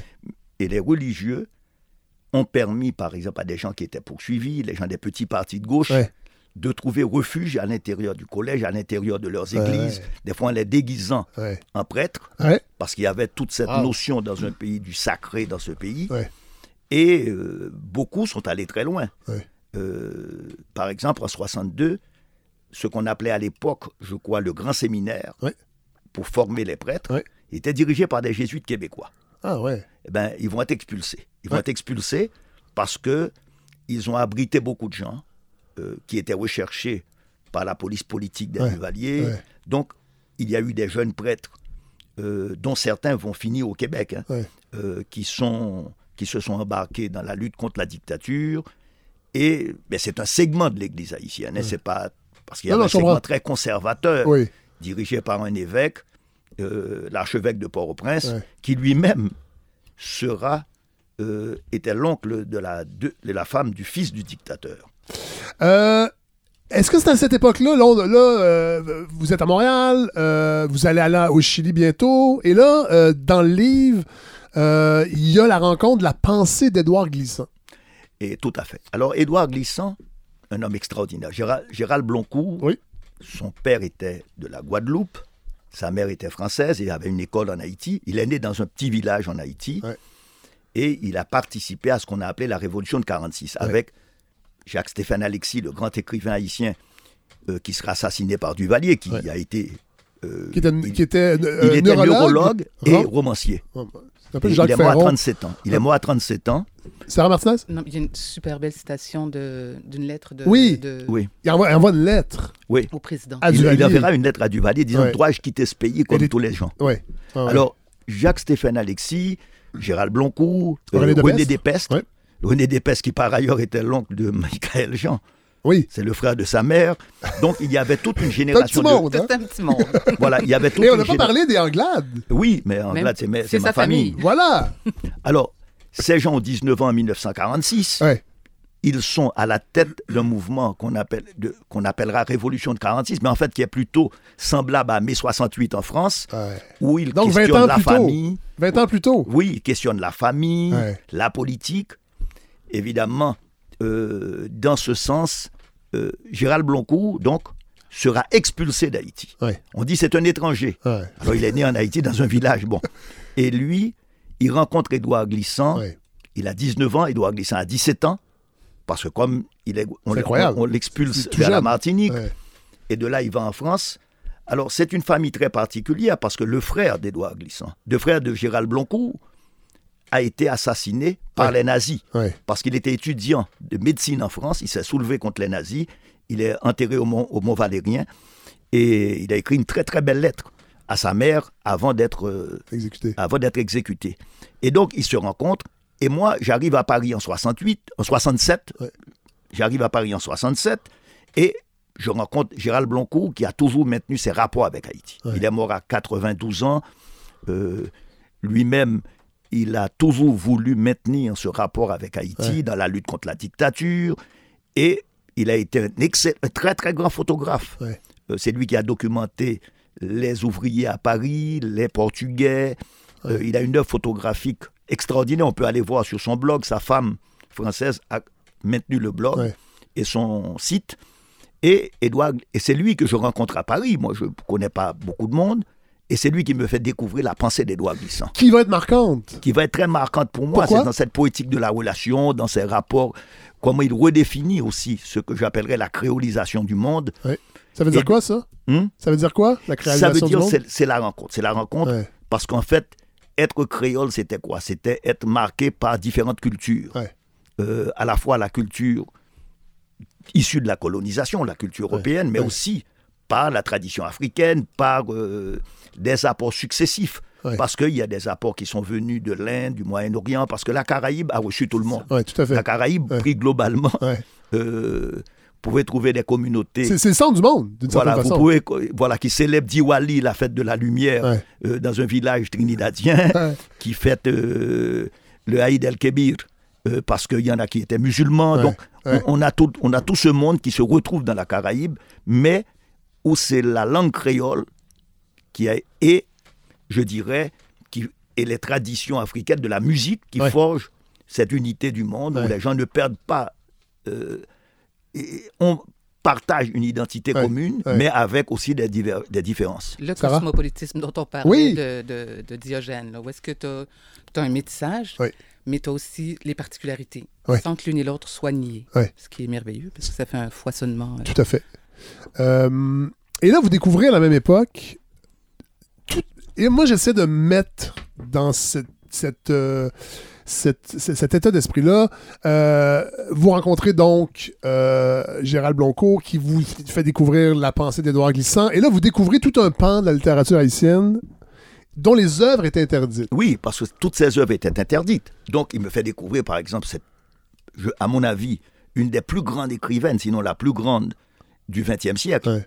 Marie Chauvette. C'est une femme qui vient des milieux favorisés, mais qui va écrire une trilogie publiée chez Gallimard, Ouais. Amour, colère et folie, et qui est peut-être celle qui écrit sur la dictature. Ah ouais. Et, Et les son- dont les livres sont pas disponibles. non, Haïti, non, non, parce que c'est une histoire folle. Ouais. Son mari est un homme très riche. Et le mari achète toute la production parce qu'il il a des biens en Haïti, il a peut-être peur que Oui, ça avoir des effets. Et elle va divorcer parce que euh, quand elle écrit, on, on raconte qu'elle aurait dit à ce mari, parce qu'on venait de- d'exécuter deux de ses neveux, Ah dit mais je pensais que tu étais quelqu'un, tu rien du tout. Donc elle est partie pour New York travailler. Et là, elle va, malheureusement, elle va s'éteindre très vite Ouais. avec un cancer. Mais Ouais. euh, c'était, à mon avis, l'écrivain. Les œuvres sont maintenant disponibles, Chez elles ont été republiées Ils ont ici. été chez Zulma il y a quelques Ah années. oui. C'était publié chez Zulma, mais ça a été, à mon, c'était à mon avis la plus grande écrivaine, euh, à côté de grands écrivains comme Jacques-Stéphane Alexis, Ouais. qui lui mourra en partant. Lui, il, il appartenait à une- un groupe marxiste. Ouais. Il est parti rencontrer Mao Tse-tung, Ho Chi Minh, Khrouchtchev, bon. Ouais. Et euh, il a voulu quand même, à son retour, revenir en Haïti. Et là, bon, il va être assassiné dans des circonstances qui ne sont pas encore élucidées. Mais il avait 37 ans. Donc quand on pense à... Il avait écrit toute une série de romans, de nouvelles, Ouais. euh, Et, et- et tous ces livres qui ont, ont été qui publiés ont chez jamais été écrits parce, disponibles parce qu'il est décédé trop jeune aussi, ses œuvres à Qui venir. Oui. Voilà. Euh, à partir de la France, euh, et là, c'est à ce moment-là que vous décidez de- d'aller en quitter- Espagne? En fait, j'étais en France. Je, je suis passé par l'Espagne pour aller en France, mais j'ai décidé de quitter la France parce que moi, en fait, j'étais moins intéressé à avoir un diplôme qu'à m'instruire. Ouais. C'est quand, quand même différent, hein? Oui. Parce que, donc, j'allais suivre des cours libres, j'allais un peu partout, et euh, j'ai décidé de quitter la France un Ouais. moment avec un ami espagnol et un ami tunisien euh, pour aller en Afrique, parce que Ouais. j'avais cette opportunité. Évidemment. Et là, euh, je vais découvrir, en passant par l'Espagne, en arrivant au Maroc, j'arrive à Ceuta, on va essayer d'aller par la Mauritanie. Ouais. Je ne savais pas qu'il y avait la guerre entre la Mauritanie et l'Espagne. C'est incroyable quand même. Mais sur la frontière, je découvre en- ce, que, ce qui va me frapper énormément. Euh, venant d'un pays qui avait aboli l'esclavage, Oui, je découvre euh, dans ce sud qu'il y avait encore l'esclavage. en 1967. Oui, que l'esclavage ne sera aboli, je crois qu'en 71 C'est en incroyable. Ouais. Et surtout, donc, entre ce qu'on appelait les grandes tantes, c'est-à-dire les grandes familles mortes. Et là, je me suis intéressé à lire aussi des auteurs, euh, des auteurs euh, arabo-musulmans. Ouais. Donc, Ibn Battuta, qui a été un des grands penseurs, Ibn Khaldoun. Ibn Battuta est celui qui décrit tous les multiples voyages qu'il fait, parce qu'il peut traverser le monde arabe. Pour lui, c'est le monde de la civilisation Ouais. et les limites sont la barbarie. C'est-à-dire à la fois la- le monde slave, Ouais. euh, parce que les gens ignorent beaucoup de fois que le mot esclave ne vient pas du latin. Parce que le latin, c'est servus, Ouais. euh, l'esclave, alors que le mot slave vient Slave. de slave. Euh, C'était l'esclave qui était vendu dans le monde pas La arabo-musulman. polémique de Slav, s'il vous plaît, là, sont... Non, mais c'est c'est- Non, mais c'est important voilà. de le dire, vous avez raison. Mais c'est c'est en partie une des raisons pourquoi j'ai adoré euh, Un étranger de l'intérieur, c'est qu'on découvre, via vos lectures, tout un monde que j'ignorais. Totalement. Et vous aussi, d'une certaine façon, parce que ces voyages-là, vous allez découvrir un héritage intellectuel. Oui, que j'ignorais complètement. Ouais. Quand j'ai lu Imba Tuta, je me rappelle toujours, je dis, mais on est complètement ignorant parce que toutes les citations, tous les auteurs qu'il citait, Ouais. je dis, mais j'en en connais à peine. J'ai écouté peut-être on parlait de trois d'entre eux. Ouais. Et, et donc, euh, sauf pour les érudits qui s'intéressaient aux études arabes Ouais. ou, ou les gens de tradition arabo-musulmane, Oui. Voilà. euh, nous, on ne connaissait pas du tout. lui- lui, c'est- Non. c'est- c'est- euh, Imba a été traduit en français parce qu'effectivement, il y avait ce rapport euh, avec la France, mais c'était euh, quelque chose qui m'était complètement Étranger. indépendant, étranger. Et là, vous découvrez au Mali, entre autres, la charte demandée. Oui. Parlez-nous de ça, parce que, Ben- encore une fois, moi, je connais pas ça. Eh bien, Et- la charte du Mandé, c'était fait par un empereur. Ouais. Et Que- Quelle époque? 12-22. sommes, euh, La charte est en 12-22 qu'elle a été. en euh, 12-22. établie. Ouais. Et comme un peu ce qui se passait en Angleterre, plus ou moins à la même période, avec Ouais. la, la- la grande charte d'ailleurs. Ouais. Euh, là, c'est une charte qui établit les droits des citoyens et qui établit les, les- les- Qui est très les moderne. obligations. Oui, tout à fait. C'est- lancé. Tout à fait. C'est un exemple de. Tu sais, on parle de- d'eurocentrisme. Ben, voilà. Et là, je sais que ça tape ses nerfs des gens. Moi, le premier, des fois, c'est- irritant d'entendre ça parce qu'on a l'impression que non, il y a quelque chose d'universel. Et bien, oui, il y a des choses universelles, mais c'est un bon exemple. C'est- C'est-à-dire que ces, ces notions-là de droit, des droits de l'homme, avec un grand H, on peut le dire, Mm-hmm. existaient en parallèle de ce qui se faisait en Europe. Ah, mais tout à fait. Pas Et en parallèle, bien avant. Bien avant, dans le fond, ben oui, tout à fait. même les avant. Ouais, universités qui ont été créées en Inde avant. Mais je me rappelle toujours tous ces rapports. Ouais. Euh, J'étais dans un colloque à Trinidad Ouais. et je découvre un très grand historien de l'Afrique, John Thornton. Et il dit, mais en fait, on a analysé la révolution haïtienne à partir des influences de la révolution française. Ouais. Et il dit, Mais moi, je suis un spécialiste du Congo et de l'histoire du Congo. Ouais. Qu'on ne connaît pas que l'histoire du Congo, ça a commencé par le premier État en Afrique à, où les élites se sont christianisées. Et en fait, c'est les conflits entre le Portugal et ce royaume du Congo Ouais. qui va conduire à l'accélération de la traite négrière. Parce qu'au départ, euh, l'Église catholique voulait euh, faire un saint de ce roi. Et puis Ouais. bon, euh, le modèle traditionnel quand l'Église s'implantait ailleurs. Ouais. Et effectivement, c'est la conquête des Amériques qui va tout changer. Ouais. Mais euh, il me dit, mais en fait, il y a peu de gens qui se sont intéressés à ça parce que le Kikongo, moi je ne savais pas du tout cela, parce que la moitié de la population haïtienne est d'origine Kikongo. Ah oui. Me dit, mais personne n'en parlait parce que les gens, ne... la plupart des chercheurs s'occupaient de traditions anthropologiques. Ouais. Euh, or, moi, comme historien, j'avais l'avantage de lire le latin, de lire le Kikongo, de lire l'italien, parce que les premiers dictionnaires sont les capucins italiens qui les, Ah qui- ouais. qui les font. Donc, il, il y a tout un pan de l'histoire qu'on ne connaissait pas. Ouais. Euh, et je dirais, moi, le premier. Et lui il me dit, mais en fait, il faut voir les débats euh, dans l'État du Congo. Ah bon? Oui, parce que ces débats portaient, est-ce que le pouvoir vient d'un roi qui serait euh, élu par Dieu? Ou est-ce que le pouvoir vient du peuple? Alors, euh, Et ça, on a- parle de, quelle époque? on parle du, en fait, euh, au 17e, 18e Wow. siècle. Mais non, mais c'est ça. Fait que peut-être que ça dérange le monde quand on parle d'eurocentrisme, mais c'est quand même ça la réalité. Tout à fait. Si on regarde juste la carte du monde là, qu'on Oui. a, nous autres, on Oui. parle, du- on parle d'Occident puis d'Orient, mais c'est par rapport à quoi? C'est par rapport à Rome. Est-ce que vous croyez que les cartes en Chine, euh, Non. c'est l'Occident qui. c'est l'Orient? Non, Non, non. mais c'est ça. Fait que ça a beau hériter, mais ben, c'est ça, il faut réussir à Oh oui, Non, ça d'ailleurs, en parlant de l'Asie, réalité. moi j'avais une bourse pour étudier à Tokyo. Ouais. Alors je suis à Tokyo, quand j'arrive à l'aéroport, je vois les noms pour les destinations, et tu dis, mais alors je suis ailleurs. Ouais. Parce que c'est Karachi, c'est ouais. c'est- c'est Osaka, c'est... Donc C'est pas, c'est pas Boston. voilà, voilà. C'est pas On, on Boston, regarde le monde euh, autrement. Ouais, ouais, ouais. Donc que serait le monde si on le voyait du point de vue des Japonais Tout et à fait. quelqu'un avait dit, et si c'était les Japonais qui avaient inventé les toilettes? Donc on aurait peut-être d'autres formes de... Ah, mais c'est Dieu. vrai, puis toute la tradition, euh, maintenant, on commence de plus en plus. Puis là, je crois que tu m'avais dit même à, Concordia, il y a des, des, euh, des, des études sur les- l'histoire orale. Puis Ouais. de plus en plus, on recommence à regarder les histoires orales du monde. Ben, Ouais.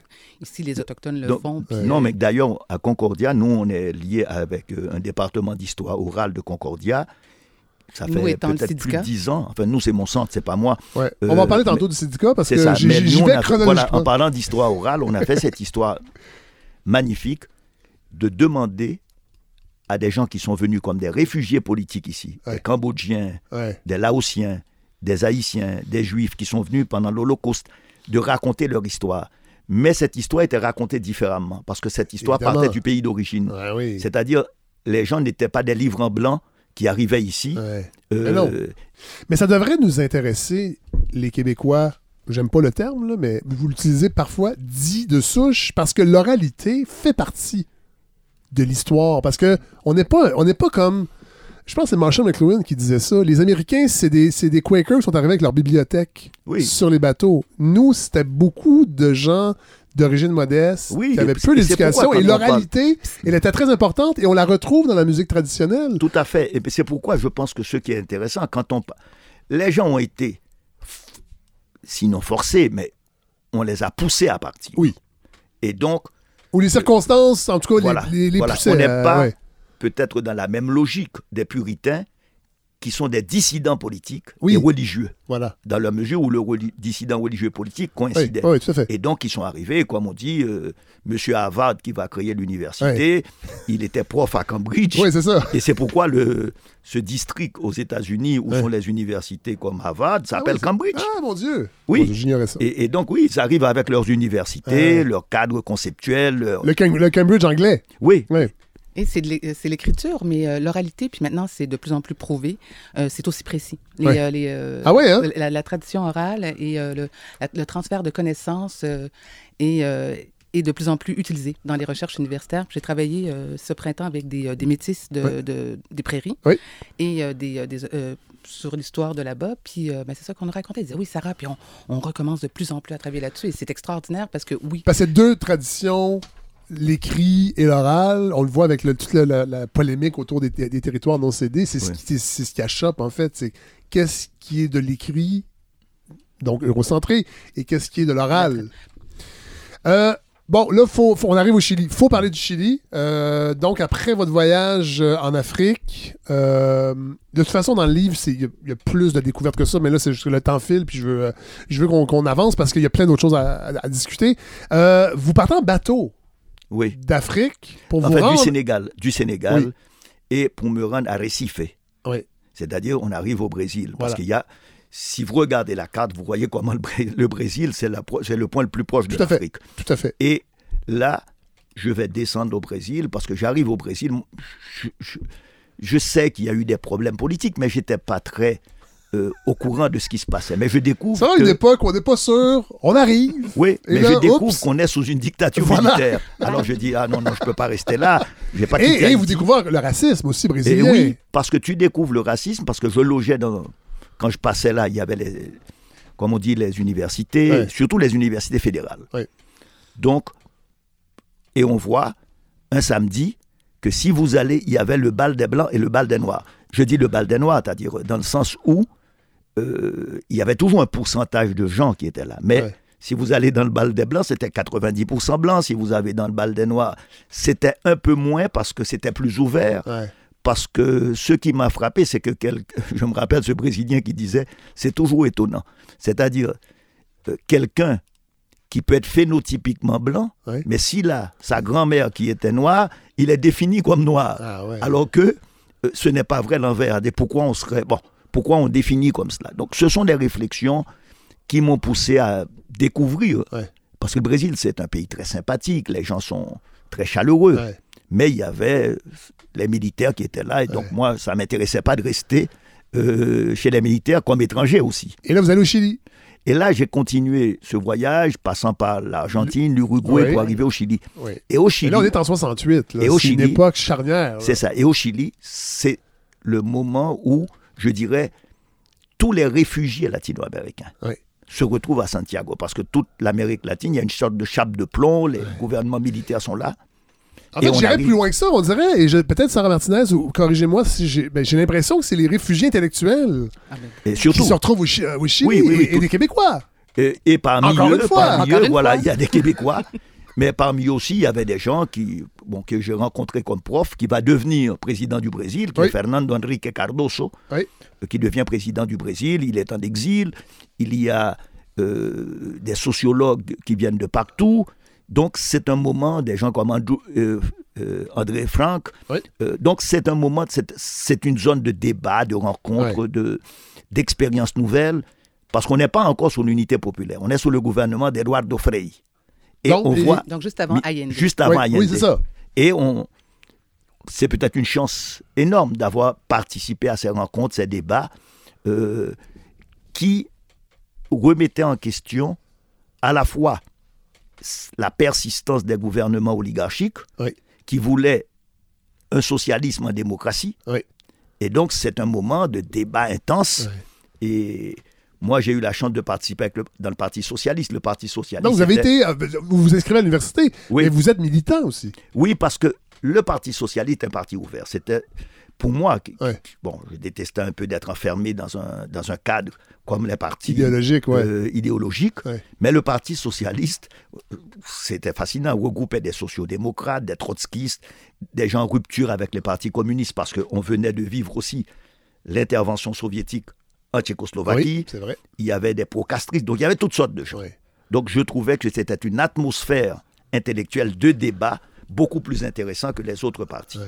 Peut-être vers justement une, euh, dans les années 60, comme vous dites euh, euh, que c'était des intellectuels qui, euh, qui étaient au Chili, bien sûr, mais dans toutes les Amériques, puis ça a été vrai. euh, le Mexique a été une terre d'accueil comme ça au début du 20e siècle Ouais. aussi, parce qu'évidemment, les, les intellectuels, c'est ceux qui, qui posent des questions, Oui. qui réfléchissent puis qui posent des questions, donc Ouais. ils sont menaçants pour les, les, les pouvoirs dictatoriaux en Ouais. place. Fait que c'est tout ça. Fait qu'on va essayer de les assassiner. Moi, mon père, ils ont essayé de l'assassiner au Mexique dans les années 60, tu sais, puis... Votre mon père, qui, votre père qui était Dominicain. Qui était, intellectuel, il était, il était, un, il était un- il est médecin. Oui. Mais c'était un, un gars qui était contre euh, Trujillo, Qui posait le, des le- questions. le Ah ouais. dictateur euh, de, de la République dominicaine, Ouais, puis ouais. qui était proche aussi de gens comme les, euh, les, les sœurs Mirabal, euh, les mariposas, ce qu'on appelle en République dominicaine, qui étaient des filles qui ont toutes été violées et assassinées par euh, la dictature. Donc, euh, donc même quand tu n'es même plus sur place, le dictateur va essayer de te retrouver un peu partout dans le monde. Puis là, mon père, Ouais. c'est dans les en 60, je crois qu'ils ont essayé de l'assassiner euh, alors qu'il faisait une conférence, euh, pas, pas en toute politique, Ouais. au Mexique. C'est Donc, incroyable. euh, donc oui, les, les intellectuels vont toujours euh, menacer les pouvoirs mais, en place. mais ça, est-ce que ça vous, est-ce que c'est une, une- une pensée qui vous effleure l'esprit? Vous quittez Haïti parce que il y a une dictature, vous êtes au Chili, mais il y a quand même un bouillonnement politique. c'est le bouillonnement qui me fait rester au Chili. Ouais. Et puis je découvre un prof qui est, je vais, il est euh, Rami- Don Ramirez Necochea. Ah. Et c'est un, j'arrive, je lui dis voilà, j'ai- je voudrais rester ici parce Ouais. que je trouve que c'est un milieu intéressant. Ouais. Et lui, il dit, ah ben bon, il est directeur du département d'histoire. Il me dit, ah ben, ça me semble intéressant, on va m'inscrire. Ouais. Et parmi, et je me trouve que tous les grands historiens chiliens qui enseignent dans ce département d'histoire, euh, je pense que parce que je parlais français, c'était ma langue, et donc ils sont fascinés, parce que tous sont étudiés en France. Ah ouais. Certains d'entre eux, comme Alvaro Jara, avaient publié ses premiers travaux en France, Pedro Cunil. Ouais. Donc, moi, je me trouve dans une ambiance où je suis un peu privilégié. Ouais. Ils me permettent d'écrire. Ils vous trouvent une bourse Hein? Je trouve une bourse Ouais. et ils me permettent même d'écrire mes travaux en français. Ah oui. Et je me rappelle, cette, euh, quand je, je lui envoie ce, travail, un- ce travail à un prof, il me dit, Monsieur Voltaire, mais vous avez des hispanismes dans votre français. mais c'était intéressant, c'est Ouais.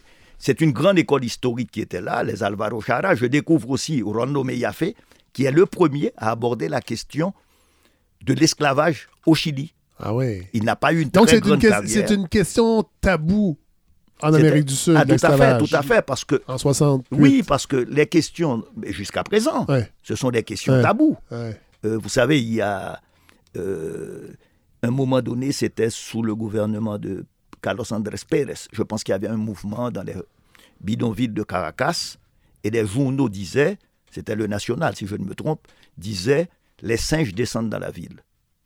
C'est incroyable. Donc c'est des phénomènes qui donc ça m'a intéressé, ça m'a euh, parce que je venais d'un pays qui avait aboli l'esclavage et qui est à la base de cette institution millénaire Ouais.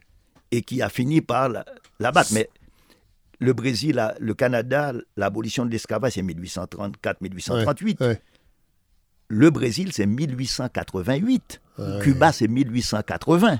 Donc, c'est-à-dire, euh, moi, mon grand-père est né en, 60 en 1864. Donc, il, est, il, il connaissait l'histoire de l'esclavage au Brésil. Et on l'a vu en. Colombie la- la- l'année dernière, j'ai parlé à une, la, la- la directrice du département d'anthropologie à Bogota qui me disait que les clivages raciaux dans les troubles qui ont Mm. secoué la Colombie étaient très très très présents encore, encore aujourd'hui. Dans toutes les, les Amériques, Ouais. les, les Oui, il y a une sorte de racisme, Parce qu'en fait, je crois qu'après 500 ans de colonisation, il y a une sorte de renaissance euh, des questions euh, identitaires, Ouais.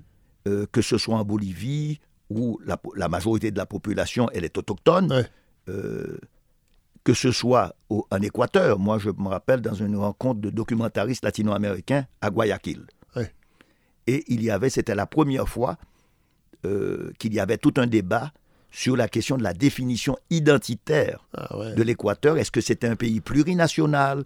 Euh, Parce qu'il y avait les revendications de gens qui maintenant, euh, il y avait des intellectuels qui venaient des communautés noires, Esmeralda, Ouais. il y avait des gens qui venaient des communautés autochtones. Ouais.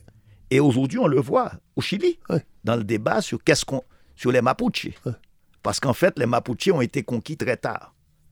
Et pour moi, la conquête coloniale au Chili s'est poursuivie après 1871. Et si on a pu conquérir le sud du Chili, c'est parce que c'est la mitrailleuse et le chemin de fer.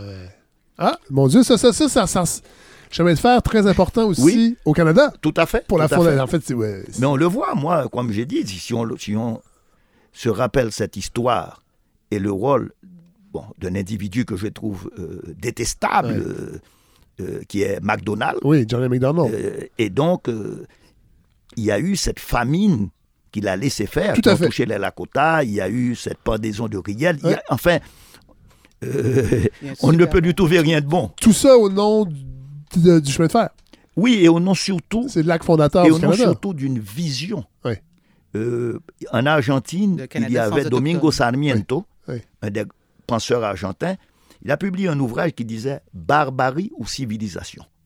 Il dit l'Argentine, on doit le peupler d'Européens pour retirer tous ces, Les barbares. tous ces barbares euh, et que pour que l'Argentine devienne comme les États-Unis. Quand on parle du, euh, des, euh, des, euh, des racismes en Amérique latine, Oui. à un moment donné, il y avait toute un- une gradation. Tu as les latinos, après Oui. ça, tu as les ladinos qui seraient pas les ladinos européens les- d'Espagne, mais les ladinos qui seraient un mélange autochtone et in- indien. Oui. Après ça, tu as les indianos, puis après ça, tu as les negros. C'est vraiment toute une, Ah une nomenclature stratifié. raciste. là, Ouais. oui, oui. Ah oui. Euh, bon, Allende arrive au pouvoir. Oui, Euh, pas très longtemps. ben, ça durera euh, quoi, entre- jusqu'en 1973, c'était Oui. trois ans. Oui. Et là, vous êtes. euh, vous devez quitter le Chili. Ben, le coup d'État arrive contre Allende Oui. et je suis emprisonné au stade. Oui. Et donc, euh, Je ris, mais c'est pas drôle, là, mais c'est pas, je me dis. Non, non, non. national, Oui. qu'est-ce que c'est, Oui. donc euh, quand je dis le stade, quand on vient nous arrêter, nous étions un groupe Oui. chilien haïtien, Oui. et moi, l'officier qui nous emmène est un jeune officier. Il s'est Oui. très bien porté, hein, comporté. On nous emmène et c'est un quelque chose d'un peu. D'abord, euh, il arrive devant un supérieur, Oui. mais qui est d'une autre branche de l'armée. Oui. Et il dit voilà, euh, le type, l'officier, il dit emmenez-le au stade euh, du Chi- de Chili. Oui. Il Stade dit, ah non. national. Et non, au stade du Chili. Et moi, je ne sais pas ce qui se passe. Oui. Le stade du Chili, pour moi, à la différence du stade national, c'est qu'on joue au basket au stade du Chili. J'ai- J'aimais beaucoup le sport et j'aimais beaucoup le football. Donc, Ouais. on va là. Et le- l'officier, le, jeune officier, il dit non, non, non. je n'ai pas trouvé d'armes chez eux. Euh, ils ne sont pas engagés dans des activités de résistance. Donc, moi, je les emmène au stade national. La différence, c'est qu'au stade du Chili, on exécutait des Oh gens. là là, oh, OK. Et donc, moi, je ne pouvais pas le savoir au début. Non, non. Pour moi, ça ne faisait aucune différence. Ouais. Alors, au stade du Chili, on nous enferme dans ce qu'on appelle les vestiaires numéro 7. Oui. Je connaissais les vestiaires numéro 7 parce que c'était le vestiaire de Caselli. Caselli était le grand joueur de football chilien d'une équipe qu'on appelait le Colo Colo. Moi, que j'aimais beaucoup, c'était l'équipe populaire. Et je disais aux amis avec qui, qui ont été fermés, ils me disent Ah, tout était là. J'ai dit Ah oui, mais on a une chance, on est dans le vestiaire de C'est Caselli. incroyable. Et donc, à Voir le partir de ce moment, plein. Ouais, ouais. euh, le gouvernement chilien a- avait orienté son, son narratif, son discours Ouais. sur le fait que c'était les Cubains qui orchestraient, Ouais, ouais. euh, qui manipulaient Allende. Qui tirait les ficelles, Et donc, on a arrêté plusieurs personnes, dont certains sont morts. euh, et moi, on m'a interrogé, torturé, parce que pourquoi? On voulait me présenter comme Cubain. Ah, ah ouais. Et là, mon phénotype, euh, qui est un peu, tu sais, je passe pour tout ouais. un peu arabe, latino-américain. Ouais. Et, et donc, on me dit, ah non, mais vous n'êtes pas du même type que la majorité des Haïtiens, donc vous devez être cubain. Alors j'ai dit, mais je parle créole. Et l'officier, il dit, oui, mais moi aussi, je parle allemand, mais je ne suis pas allemand. Donc, et, et donc, ça a été le cas. Ouais. Et en fait, c'est l'in- c'est l'intervention du directeur de la faculté latino-américaine qui va intervenir, qui va jouer un peu en ma faveur ouais. parce que on a assassiné deux de nos compagnons qui étaient boliviens. Parce qu'il y avait à l'époque le plan Condor, qui unissait les dictatures d'Amérique latine. et deux d'entre eux, qui étaient Ignacio Soto et Jorge Rios, qui étaient des Boliviens. Bon, on Donc, a- c'est une espèce de supra-dictature. Ah, derrière, cette, en fait, derrière cette dictature, Condor. il y avait une entente entre toutes les dictatures, le Pérou, le Paraguay, le Chili, la Bolivie. Donc, il y avait des ententes entre eux Ouais.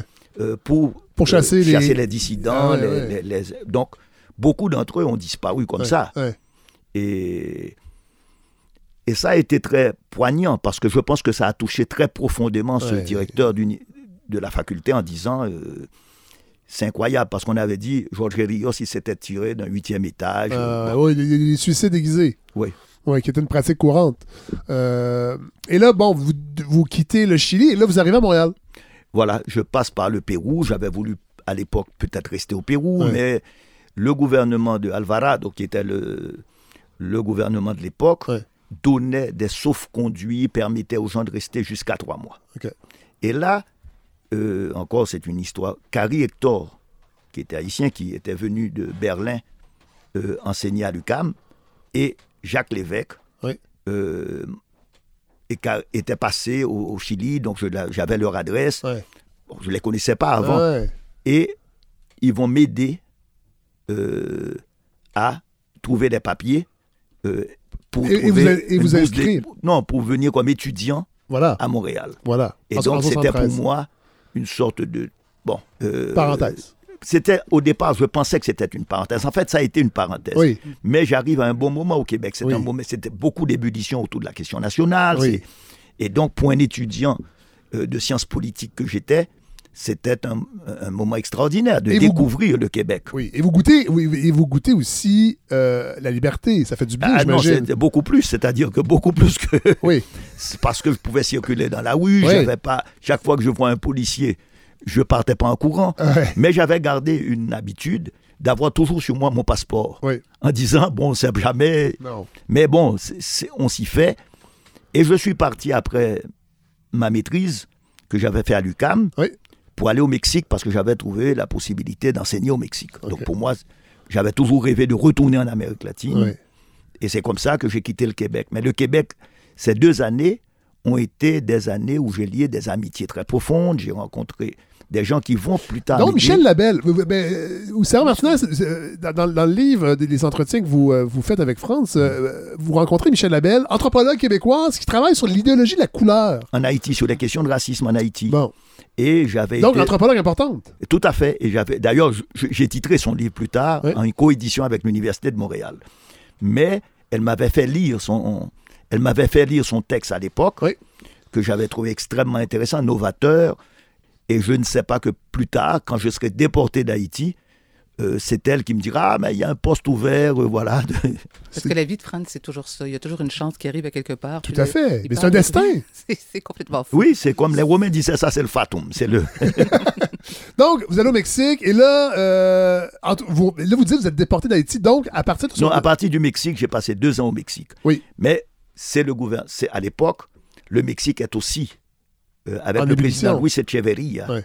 Il a voulu faire du Mexique le lieu ouvert pour toute l'Amérique latine. Ah Donc ouais. tous les gens réfugiés des dictatures se retrouvaient. Donc on se retrouvait beaucoup d'entre nous, nous nous connaissions déjà au Ah Chili. ouais.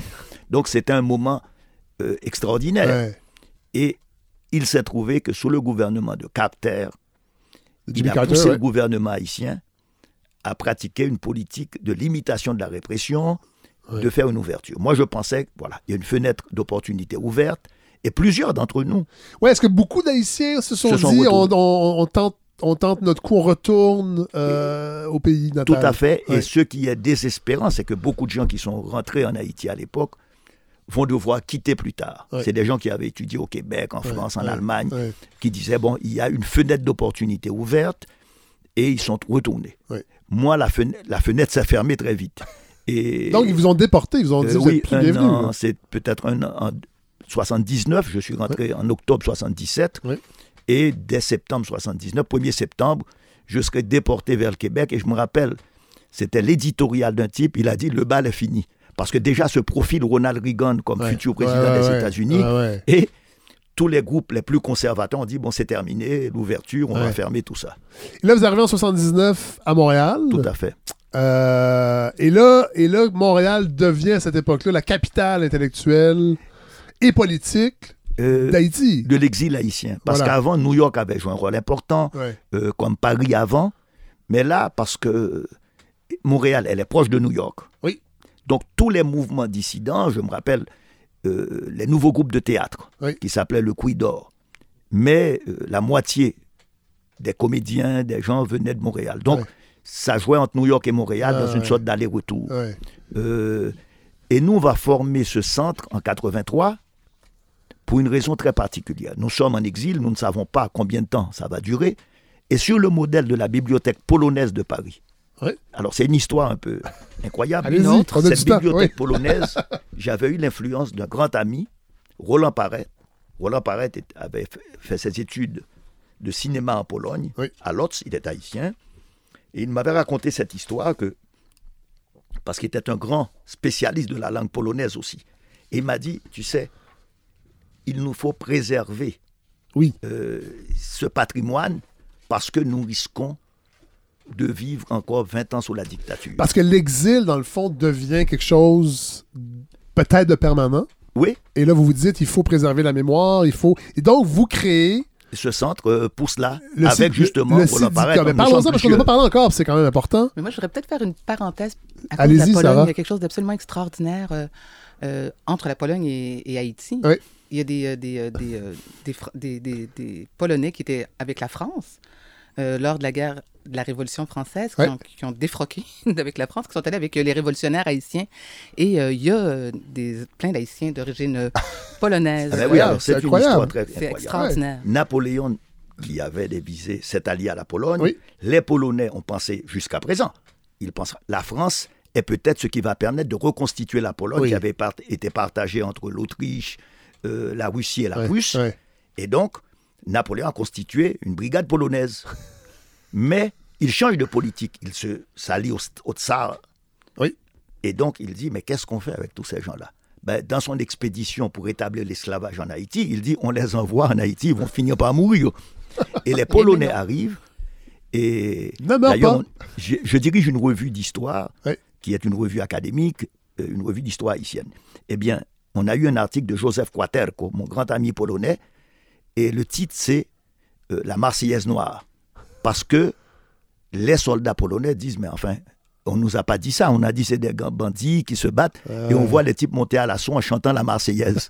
Alors tout ça, c'est des liens, et après les Polonais ont été naturalisés haïtiens. Ouais. Donc ils sont devenus haïtiens, ils ont, on a deux villages qui s'appellent d'ailleurs, l'un s'appelle le Fond des Blancs, et l'autre s'appelle Casal, Ouais. et d'ailleurs, il y a une vierge aussi du vaudou, c'est la- c'est la Vierge Noire Ouais. polonaise, Ouais. qui est Wow. Herjulie d'Antor, euh, qu'on retrouve dans le vaudou. Donc, c'est- des histoires de coïncidence, Ouais. comme celle aussi où les. Français avaient voulu, dans le nord-ouest du pays, établir une colonie d'Acadiens qui sont venus, mais bon, Ouais. euh, ça n'a pas marché parce que, bon, c'était. On leur don- on les installait pas comme des planteurs, Non. mais plutôt comme des petits propriétaires. Ah ouais. Et ça n'a pas fonctionné. Voilà. Donc, c'est c'est des histoires un peu de. C'est incroyable. Et là, attendez, là, on va, on va- on va parler du syndicat un peu plus tard parce que je veux qu'on parle de votre arrivée en 79 parce que 79, on est à un an du référendum. Il y a quand même une effervescence politique aussi Tout à fait, tout euh, à fait. énorme. C'est le Parti québécois, peut-être sa meilleure incarnation. Euh, le premier gouvernement de René Lévesque. J'imagine que ça interpelle Et tout la à communauté fait. haïtienne à Montréal. Moi, l'élection du... en 76, Oui. j'étais au Mexique quand il y a eu l'élection du Parti québécois. ouais. Je me rappelle qu'Harry Hector, qui était en visite chez moi au Mexique, euh, comment les Québécois qui étaient à Mexico sont venus dîner à la maison. C'était à l'époque, c'était par téléphone qu'on a su ça, parce qu'il n'y avait Ouais. pas de, Non, non, il y l'Internet. avait pas de cellulaire, il n'y avait pas de WhatsApp, Ouais. il n'y a pas d'Internet. Et donc, ça a été très intéressant. Euh, moi, j'ai eu la chance de rencontrer M. Parizeau. Oui. Parce que j'avais une charge de cours à l'Université de Montréal et j'étais à côté, le bureau qu'on avait était à côté de sa femme. Alice. Oui. Qui était Et- polonaise. Oui, qui est D'origine polonaise. polonaise. Non, mais. Et donc, euh, oui. et, et donc, c'est comme ça qu'on l'a rencontré. Bon. Ouais. Et Et là, vous, à l'époque, vous êtes professeur non, chargé de cours. de Serge Delcourt Oui, parce que je faisais En mon histoire doctorat à l'Université de Montréal. en histoire. Non, non, en sciences politiques. Sciences politiques. OK. Et donc, je suis à côté de chez Donc, j'ai des écoutes, Oui. des rencontres, on discute, on Oui. débat. Et surtout, je rencontre quelqu'un, il est mort entre-temps, c'est euh, Véli Leroy. Véli Leroy est un économiste et qui a étudié avec M. Parizeau. Oui. Enfin, il a À étudié- Londres. Monsieur Par- Non, non, non. M. Parizeau était son prof Ah, ouais, OK. ici. Oui. Et lui, il raconte, il a d'ailleurs écrit le texte. Heureusement, je lui avais dit, il faut écrire ça. Ouais. Il raconte comment il est arrivé ici dans les années 50. Quelqu'un lui dit, ouais, mais toi, tu viens d'Haïti, tu ne pourras jamais rencontrer- rentrer à l'université. Et c'est M. Parizeau qui va l'accueillir et qui va être son mentor. Wow. Au point que M. Parizeau lui a demandé, avant même le référendum, de préparer une étude sur ce que qu'est-ce que ça prendrait et quel serait l'impact sur les marchés financiers Ouais. euh, Du, du un Québec du- du- indépendant. après le référendum. Donc, il y a ces liens très étroits et peut-être euh, ces paroles ont été malheureuses, mais moi, je crois qu'il y avait en quelqu'un. c'est- 95, C'est quelqu'un. C'est quelqu'un. D'abord, c'était pas quelqu'un de très émotif, Non. mais je crois que ça l'a touché profondément Ouais. parce que euh, je pense qu'il a pensé que peut-être c'était une chance historique, une fenêtre qui se refermait, il ne savait pas pour combien de temps ça allait s'ouvrir encore. Donc, tout à fait. euh, et donc, quelque part, euh, cet homme qui était un peu comme un lord anglais, comme, euh, très distant, apparemment, était, est sorti une certaine émotion. Mais là, France Voltaire, vous allez trop vite, parce que là, on est en 95, et là, il faut reculer parce qu'il faut revenir en 1983, Mhm. à la fondation du syndicat, ce qui est un sigle euh, tout au long? Euh, ainsi de long, on a changé le nom parce que, en fait, c'était l'avocat qui a voulu changer le nom. Parce que nous, c'était pour faire un centre sur Haïti. Ouais. Lui, il a dit Attends, mais tu sais, euh, il faut aller plus loin que ça. Ouais. Euh, on doit aborder les problèmes de la Caraïbe parce que. Et il avait raison. Ouais. Il a dit parce que si vous faites simplement un centre haïtien, Ouais. vous allez vous embourber dans les querelles politiques. Ah ouais. Et donc, ça va éclater. Ouais. Alors, il faut faire un centre. euh, Donc, établi. le syndicat, ça C'est veut aussi dire dans exactement? le cadre de, de la fermeture des études Et puis, et puis c'est aussi formé dans le cadre de la fermeture du Centre de recherche caraïbe de l'Université de Montréal. Oh, Donc, à cette époque-là, début des à années cette 80. époque, des années 80, enfin, c'est un peu peut-être deux ans plus tard, mais on Ouais. ça, ça allait déjà vers sa Ah ouais. fermeture. OK. Donc, on disait qu'on ne peut pas aborder les problèmes si on ne les situe pas dans un cadre plus large, et aussi ne pas toucher le problème des Afro-Canadiens. Oui. Donc, c'est pourquoi on a pris un nom aussi large. Ce qui veut dire? Ce qui veut dire? Centre international de documentation et d'information haïtienne, caribéenne et afro-canadienne. Bon. Et euh, ce centre-là va être beaucoup plus qu'un centre de documentation. Ça va devenir une maison d'édition. Oui, Euh, vous allez éditer des livres, vous on a allez édité faire des peut-être près de traductions. 700 ouvrages. Ouais. Euh, on a fait des traductions, on a fait de, des Et- traductions de l'anglais au français. Oui. Parce que faut, juste pour une petite parenthèse, c'est que la production, je dirais, d'essais de, et surtout de recherche académique, Oui. se fait plus en anglais qu'en français. Oui. Bon, par l'importance de la communauté haïtienne des- Oui. et par aussi bon, les universités Oui, américaines qui ont beaucoup plus de ressources. euh, oui, voilà. Et donc, nous, on a dit les livres les plus importants devaient être traduits en français. Ouais. Parce que sans cela, euh, c'est une langue, d'abord en France, où on publie très peu. Oui. Euh, ça aurait des impacts sur euh, le savoir. On n'a jamais Et Vous été- allez publier la poésie aussi. C'est pas seulement des, c'est pas de seulement des livres d'histoire ou des livres. euh, c'est c'est vraiment très large. Vous Oui, on a allez- publié de la poésie, on a publié des romans, Ouais. on a publié des essais. Là, on des- parle au passé, c'est on faut pas parce que c'est encore, ça existe encore. Ah, là. tout à fait. Ouais. C'est-à-dire, on a 38 ans d'existence Ouais. et je crois qu'on ne fermera pas avant au moins 2030. Je ne sais pas après, mais bon, peut-être je tu serai parles plus là. des, euh, de- de non, je dis 2030 comme ça. Non, j'espère. Non, c'est ça. Il n'y a, a- il y a pas de plan de fermeture. Là. Ah, pas du tout. Bon. Au contraire, je pense peur, qu'on hein. a eu beaucoup plus Ouais. euh, d'expansion. On a publié la première revue parce qu'effectivement, avec toutes les crises en Haïti, on a publié une revue d'histoire. On a publié une revue qui s'appelle Haïtiano-Caribéenne en français. Oui. Parce qu'il y, a des- il y avait des revues comme Kalalou qui s'est publiée en anglais sur la Caraïbe. Oui. Oui, mais la Caraïbe, c'est beaucoup. C'est beaucoup. Ça se passe en anglais quand même. La Jamaïque. Moi, je suis allé en Grenade. Je- Ouais. c'est- c'est- c'est- En grande partie, on oublie que la Grenade, le français a disparu. hein, et Oui. le créole aussi. C'était des îles françaises. C'est vrai. Euh, C'est ce qui est en train d'arriver à Sainte-Lucie. Ouais. Et il faut rappeler aussi que si le français existe encore dans les institutions internationales américaines, je dis américaines dans le sens global, euh, continental. à l'OEA ou à la Banque interaméricaine, c'est parce que Haïti l'a exigé. Ah oui. Oui, parce que le Canada n'est devenu membre de ces institutions que beaucoup plus tard. Ouais. De toute façon. Je pense pas qu'on peut se compter tant que ça sur le Et Canada pour voilà. préserver le français. Hein? Ça. Oui, après, monsieur, après le monsieur d'Air Canada. Voilà. Sarah, qu'est-ce Si que on, vous dites? ben, si on revient aux, aux- aux éditions de Syndicat, Oui. des fois qui ont donné la chance aussi à des auteurs, euh, tu parlais, vous parliez de poésie tout à l'heure, et, euh, ben, Marie-Célie Agnan, son premier recueil de poésie, puis Marie-Célie Agnan est une des écrivaines euh, québécoises haïtiennes absolument extraordinaire, Ouais. une romancière traduite dans plein de langues. euh, euh, qui a commencé au syndicat avec euh, son, son recueil de poésie Balafre. Il y a Stanley Péan, votre collègue, Oui. euh, qui est aussi, euh, qui, a, qui a parti. euh, Ah ben Stanley, Stanley, je découvre un gamin, je veux dire un gamin, il a Ah ouais, 19 ans, il ah débarque. Il débarque de Jonquière et, et de Laval, de l'université Laval. Et je lui dis, mais enfin, Stanley, euh, des emplois étudiants. Donc, euh, je fais une entrevue, je dis, mais qu'est-ce que, qu'est-ce que, qu'est-ce que tu peux faire? Ouais. Il m'a dit, ah, mais j'ai un livre. J'ai dit, ah ben bon, ben on va travailler sur, tu vas travailler sur le livre, voilà Ouais. ton travail là. Ouais. Bon, là, on va revenir au. euh, on va laisser le syndicat, on va y, reven- on va y revenir peut-être tantôt parce que je veux qu'on parle des années 80-90. Euh, 86, la dictature tombe. Donc oui, Euh, les Haïtiens de Montréal sont en liesse? sont en liesse et se posent la question. Parce qu'en fait, Qu'est-ce qu'on fait? Voilà, il y avait une tendance, je parle beaucoup plus chez les intellectuels haïtiens Ouais. ou chez qui disaient bon, euh, il y avait Paul Desjans qui avait à l'époque euh, le, le, le bureau de la communauté chrétienne des Haïtiens de Montréal, Ouais. qui était lui-même un ancien prêtre, et qui dit il faut rentrer en Haïti. Ouais. Je pense que Dany Laferré avait dit en riant, mais il n'y a pas assez d'avions. Euh, il dit parce qu'il faut quand même prendre un avion pour Ouais. rentrer. Et il y avait d'un autre côté ceux qui pensaient, non, et oublie Haïti, Ouais. euh, il faut se On battre être ici. Et il y a ceux qui, comme moi, disaient, ben, écoutez, on est ici, on va rester ici, Ouais. mais en même temps, on doit s'intéresser à Haïti Ben oui. euh, parce qu'il il y a d'autres moyens d'aider Haïti que Ouais. pas nécessairement euh, d'aller s'y établir. Parce que ce serait très difficile, il y a toutes les conditions. Les gens ont des enfants ici, les gens ont Ben oui. des enfants qui vont à l'école, ne faut pas embarquer tout le monde. Certains l'ont fait, mais je crois que c'était une minorité. Euh, pour l'essentiel, c'était de dire qu'est-ce qu'on peut faire pour supporter cette lutte pour la démocratie en Oui, parce que la, la dictature tombe, mais les choses sont pas simples. Et Euh, tout à fait, parce qu'en plus, euh, on va tomber dans le chaos. Oui.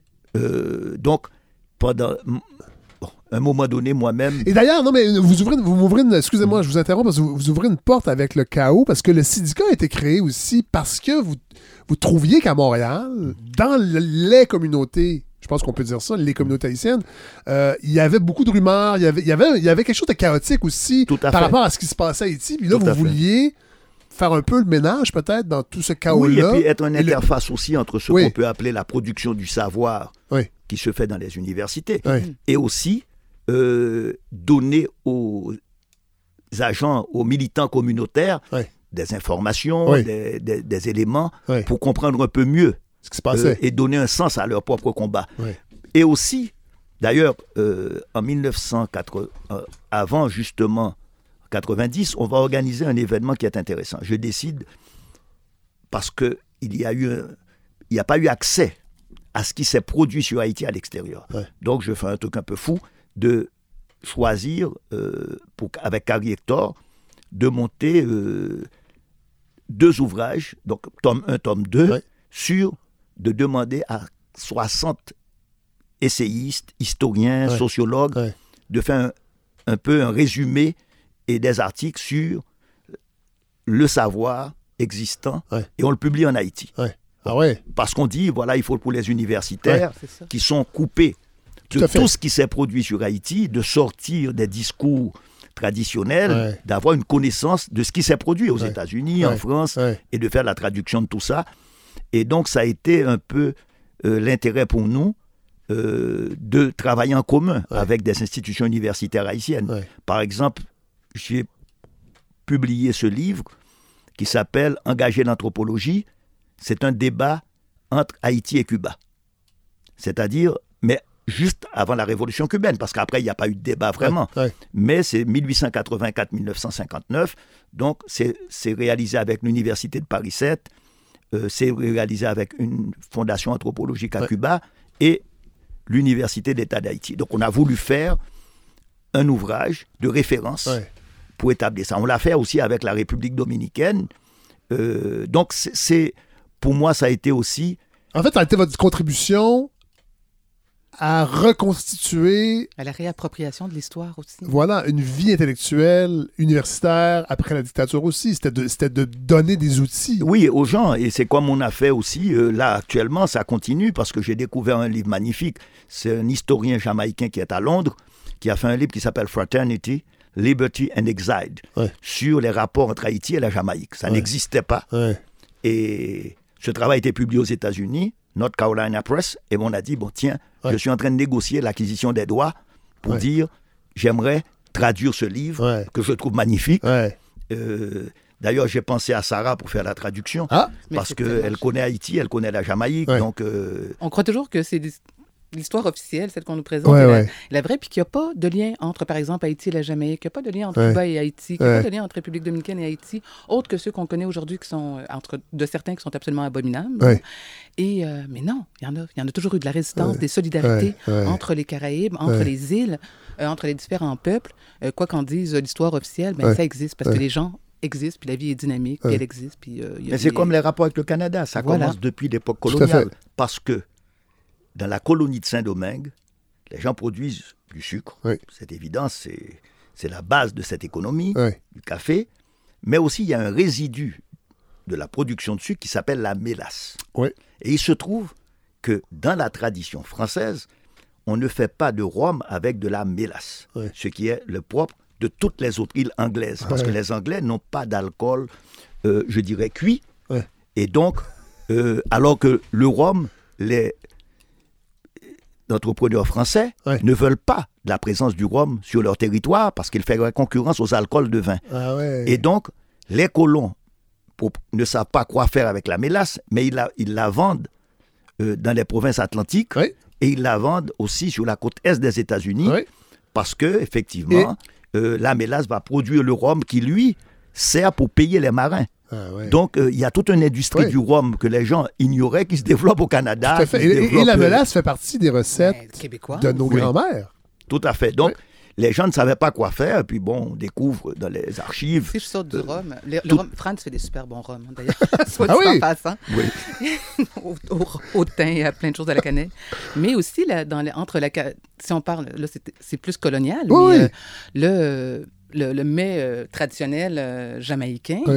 c'est avec la morue canadienne. Ah c'est- oui. c'est- C'est c'est la, la morue puis le ackee tree, le, le- Oui. le fruit du ackee. Oui. Et euh, c'est tout- c'est le plat national, mais ça vient aussi, ben là, c'est Mais c'est bien de le c'est rappeler. des Non, mais- vestiges non, mais du c'est- Commonwealth, Mais c'est mais oui, mais, c'est pas Mais grave. pas C'est- dans c'est- très ils- longtemps. Tous ces Ils sont ancrés c'est dans, dans le quotidien des vraies personnes. Oui, pendant très longtemps, la morue, c'était un plat. Enfin, moi, je suis assez vieux pour me rappeler que la morue était un plat à bon marché. Du vendredi. salé. Et aujourd'hui, c'est oui, Du et vendredi. c'est un plat très cher maintenant. Tout à fait. Alors, euh, Tout à fait. j'ai dit, mais enfin, la morue, il y a même une chanson en créole qui disait que la morue, c'est c'est manger vagabond. C'est-à-dire, c'est pour les pauvres. C'est Ah le ouais. vagabond étant Manger le pauvre, le Ouais. celui qui est. Et, euh, et aujourd'hui, on se rend compte que tout ça a changé. Oui, Et ouais. que les acras coûtent cher maintenant. Tout à fait. Et c'est rendu un plat fancy Oui, ici au Québec. Euh, bon, il faut parler des années. euh, moi, je veux parler. De, vous, avez, vous avez joué un rôle politique. Euh, Ah.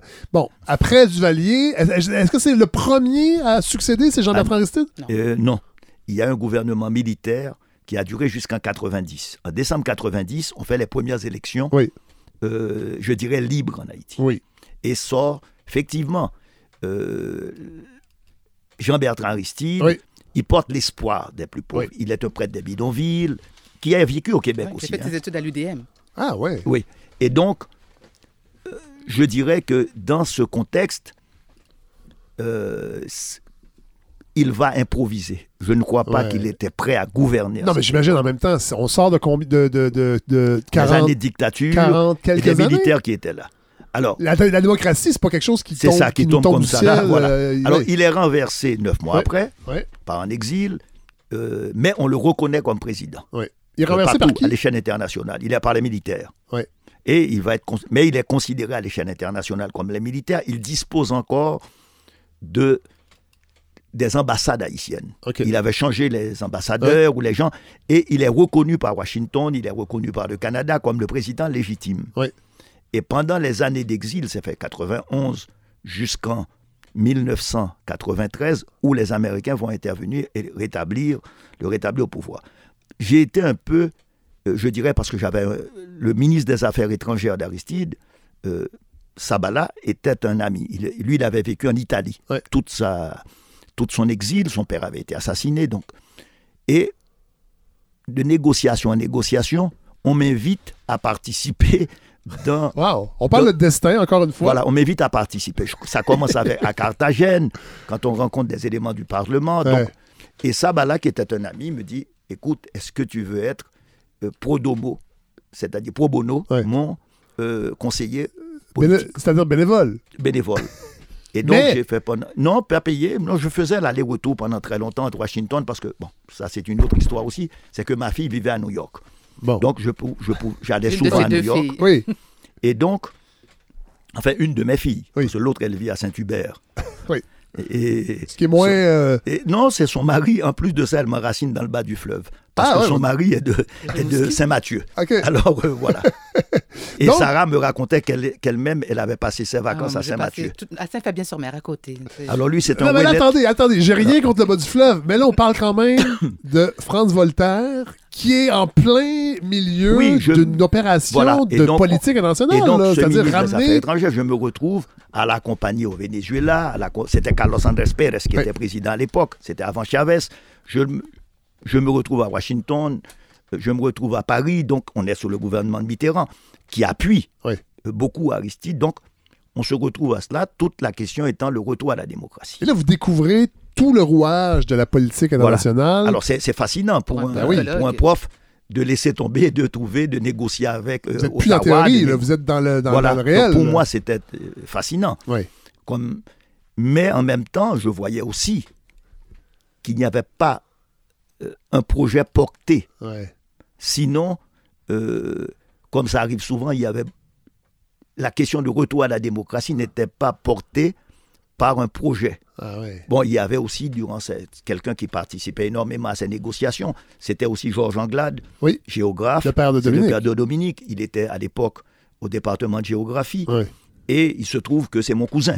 Bon, euh, donc on s'est retrouvés Un petit monde. voilà, dans ce petit monde. Et moi, en 1992, il y a cette conférence qui se fait euh, en 80, c'était en 93, en juillet 93, il y a cette conférence qui se fait à Governor's Island, qui est une île Oui. euh, près de New York, et on, on arrive à un accord pour assurer une transition politique. Oui. Et donc, on va choisir quelqu'un qui s'appelle Robert Malval, euh, qui continue d'écrire, qui est lui-même, il avait fait, il avait étudié aux États-Unis, il avait étudié à, à Sciences Po à Paris, mais c'était un éditeur et un imprimeur. Oui. Et c'est un homme qui venait de ces, d'une grande famille bourgeoise, donc euh, il, c'était lui qui devait assurer cette transition. Ouais. Plus respectable, peut-être. Voilà. Profil plus respectable pour les grandes puissances? Euh, euh, oui, et en même temps, c'était un homme, je dirais, c'était un homme du 19 par sa conception, ses conceptions, c'était un homme, un honnête homme. Oui. Et il garde encore ses mêmes positions. Oui. Euh, et lui, il m'appelle, il me dit, je voudrais que tu sois mon chef de cabinet. Je dis, oh là là, moi, je n'ai pas vécu en Haïti depuis tellement longtemps. Il me dit, mais c'est pour ça. Ouais. Parce qu'il y a tellement de corruption, il y a tellement Ah, de gens, ouais. je voudrais que ce soit toi. Donc, je vais me trouver embarqué euh, pendant pratiquement de septembre 93 jusqu'en 94, Ouais. parce qu'on était là supposément pour deux mois. Ouais. Mais avec le tatouinage des militaires, toutes les, euh, ces politiciens, J'aime beaucoup le- en faisant, des... tatouinage On se, on se retrouve avec euh, au des- large de New York. des négociations qui, qui traînent, qui traînent, qui traînent, et parmi lesquelles aussi il y a euh, l'international aussi, Ouais. qui, qui, qui n'est pas sûr de telle ou telle solution. Donc ça a été une expérience pour moi extrêmement intéressante de découvrir un peu euh, ces politiciens haïtiens, mais découvrir aussi, je dirais, le jeu des ambassades. Oui. Et là, il y, a une il y a une désillusion aussi. Parce que dans le livre, c'est clair. Oui. Vous, a- vous parlez même d'une grande mascarade. Ça a été une grande mascarade parce que je me rappelle, ce, et là, là j'ai encore le souvenir de ce type-là, c'est l'Arabour. C'est un Péruvien. Oui. C'est lui qui est le, le représentant des Nations Unies. Et il y a une scène, et on est avec le Premier ministre, Malval. Oui. Il y a l'ambassadeur, enfin, il était chargé d'affaires, euh, Vicky Huddleston. Et il y avait l'ambassadeur français, il y avait l'ambassadeur, le chargé d'affaires canadien à l'époque, qui était très sympathique. C'était un Québécois très. Il nous a appuyés à un moment donné, dans, mais indépendamment. Euh, et il y avait ce type des Nations Unies qui était supposé coordonner tout ce beau monde. À un moment donné, euh, la chargée d'affaires américaine avance quelque chose, et lui, il dit J'en peux plus, je démissionne. Monsieur le Premier ministre, tout ça, c'est ça des mensonges. Euh, c'est jamais ce qui a été discuté. Donc, moi, et l'ambassadrice américaine lui dit Shut up. Et il dit Madame, je ne travaille pas pour vous, et moi, j'arrête, parce que j'ai ma lettre de démission. Et, et c'est très rare qu'on ait un haut fonctionnaire qui décide de mettre fin Ouais, à sa ouais. propre carrière pour dire je n'en peux plus. Ouais. On a un cas récemment, c'est Daniel Foote qui est envoyé Oui, par Biden en Haïti. Et il dit mais vous allez créer encore plus de chaos. Vous avez, c'est vous qui avez créé ce chaos. Ouais. Donc moi, je ne peux pas embarquer là-dedans. Puis foot, c'est juste, c'est maintenant, là, c'est suite à la. C'est maintenant, mas- Biden l'envoie en la- Haïti, il dit non, je de- Tu sais, c'est, un homme qui n'est pas vieux, Ouais. c'est pas un type. euh, Il dit non, j'arrête là. C'est un ambassadeur. Il dit, il dit non, c'est trop. Mais ça, vous, là, vous regardez ça de loin et de près, parce que là, vous étiez, mais vous n'avez pas l'impression que, encore une fois, aujourd'hui, les dés sont pipés un peu? C'est un peu l'impression qu'on a quand on suit l'actualité. Tout à fait. Euh, Il y a toutes sortes de rumeurs qui ont circulé. Moi, je me rappelle à une certaine époque, on disait la situation géographique d'Haïti était centrale pour le trafic de drogue. Tout à fait. Et que les politiciens fermaient les yeux à cause de ça, parce qu'il y a des puissances plus grandes que les politiques Tu qui. sais, les États-Unis, euh, c'est l'empire, puis c'est l'empire des Amériques aussi. C'est, Oui. pas, on n'a pas besoin que- de complot, là. On a des- Ouais, ouais. Il y a En- des en fait, intérêts moi, politiques. Oui. Au-delà de- d'une notion de complot, hein, Oui. je crois que il y a une vision qui s'enracine dans l'histoire des États-Unis, qui commence ça. déjà avec Jefferson. Oui. Parce que une historienne américaine, Brenda Gilplum, un jour, elle avait écrit un magnifique livre qui s'appelle The Psychological Moment. Et elle me dit, on devait participer à une émission, elle me dit, Franz, tu sais, euh, toi, tu vas parler en anglais, mais avec ton accent, euh, ils vont t'écouter 15 minutes. Moi, ils m'écouteront peut-être 30 minutes. Après, ils vont débrancher. Parce qu'effectivement, ça devrait dire changer de paradigme. Ah ouais. Et, et là, euh, on l'a vu dans ses rapports avec Haïti. Quand M. Daniel Foote, et je dis le monsieur d'Arabie, ils, ils prennent ses positions, ils disent, mais enfin, nous sommes en train de créer le plus grand chaos. Ouais. Et nous ne voulons pas parce que, historiquement, nous pensons qu'il n'y a pas de solution. Ouais. Et donc, nous laissons faire. Et ça va créer un chaos. Parce qu'effectivement, les gens ne vont pas se laisser mourir, les gens vont essayer de partir comme aujourd'hui, comme immigrants, les gens partent comme migrants, comme réfugiés, on les voit sur toutes les routes. C'est-à-dire, moi, j'ai interrogé des migrants parce que je suis en train de traduire un livre qui s'appelle Fronteras Immigration. C'est une amie mexicaine qui est en train de. qui, qui, qui l'a publié. Ben, elle dit c'est on a interrogé des gens qui ont traversé à pied depuis le Chili pour arriver là. Donc, c'est, c'est- on, est en, on est en plein Tout à fait. euh, au Moyen Âge, on est, c'est-à-dire Puis il faut vraiment le rappeler parce qu'il y a un discours, puis on va en parler parce qu'on est rendu là. Le Québec aujourd'hui, moi, je, je, veux, je veux- Parce que dans le livre, il y a des réflexions extraordinaires sur ce qui se passe présentement avec le nationalisme québécois. Euh, on l'a vu avec le, le chemin, le chemin Roxham, un discours de ces gens-là viennent euh, profiter de nos programmes sociaux. Il faut rappeler que quand on part à pied, Mais là, le de Chili, 3, là. 4, 5 000 kilomètres, c'est pas pour venir profiter des programmes sociaux. Il y a quelque chose de plus grand qui anime ces gens-là, puis il faudrait pas l'oublier. Oui, et puis il y, a- il y a le fait que pendant la pandémie, énormément C'est de ça ces gens-là sont, allés travailler Tout à fait. et Dans les Oui. Sans même Ouais. savoir s'ils auraient droit. Ont- là, je, je vais être vulgaire, mais qui sont venus sauver le derrière Ben, Oui, c'est des gens du gouvernement, entre autres, Oui. et du chaos qu'il y avait dans le après système de santé. ben, ils s'en vont. Ouais, On, les Non, mais on le voit aussi aujourd'hui. Il y a un manque d'infirmières. Oui. Et en même temps, c'est toujours double. Les gens se sauvent de leur pays, mais quand vous les intégrez, pour Oui. certains, c'est-à-dire vous, vous, le pays ne possède plus ses capacités. C'est- un dilemme. Je-. Moi, je ne peux pas le résoudre. Mais euh, on est allé chercher 250 infirmières en Haïti.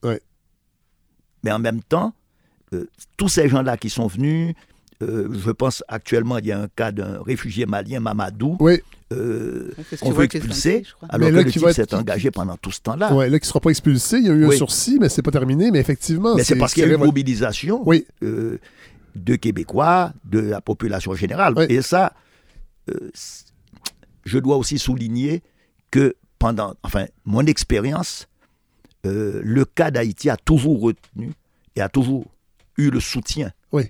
Des Québécois, Oui. mais aussi même des partis politiques au Québec. oui. Donc c'est- une sorte de rapport très particulier.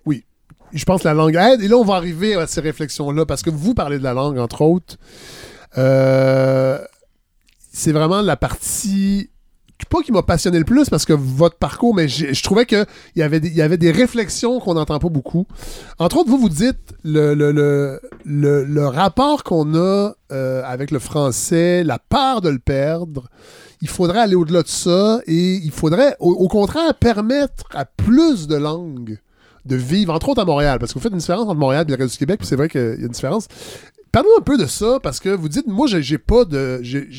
Vous parlez plusieurs langues, j'ai pas, j'ai pas le même rapport qu'avec les, les Québécois francophones, avec la langue française. Il faut arrêter d'avoir peur de la perdre. Euh, Je crois que quelque part, euh, le réflexe défensif Oui. euh, doit être abandonné pour un réflexe d'ouverture. Oui. Et je pense à des gens, nous, on vient de publier un livre de Carmen Saba, Oui. qui est arrivée ici comme réfugiée du Chili. Moi, Que je vous avez écrit- au Chili. Oui, voilà. Eh ben, Carmen, elle a voulu écrire ce livre en français. Mhm. Ouais. Parce que... Et c'est pas sa langue maternelle. euh, hein? C'est pas sa langue maternelle. Non, sa langue maternelle espagnole. Elle est arrivée ici sans rien Ouais. savoir de l'espagnol, Ouais. sans rien savoir du français. Français. Je me rappelle, elle me racontait, elle dit, quand je montais dans le bus, les premières semaines, je devais écrire l'adresse, le montrer au chauffeur, Ouais. parce que j'avais aucune idée. Ouais. Donc, quelque part, euh, moi je pense que c'est un pays de grande culture, c'est un pays où il y a une très grande littérature, le Québec, une littérature contemporaine est Oui. extrêmement importante. Oui. Mais, mais comment on fait pour pas avoir. Parce qu'il y a quand même une pression Non, ça existe. de l'anglais. Euh, faut quand même pas la nier. Mais là, je, je sens beaucoup un nationalisme de plus en plus frileux. Puis vous le dites aussi, notre rapport à l'immigration aussi euh, est, est- est- est problématique. faut arrêter aussi d'avoir peur de, de l'immigration. Euh, comment on fait pour justement qu'il n'y ait plus cette peur-là? Je crois que quelque part, comme qu'il faut s'ouvrir. S'ouvrir, ça veut dire que les gens s'intéressent aux soins enseignés, la littérature québécoise, qu'il y a un débat ouvert, parce que Ouais. ça existait hein. dans les années, moi, je, je pense à Gérald Godin en particulier. Ouais. Gérald Godin, il a même appris le grec. Ouais. Pas facile.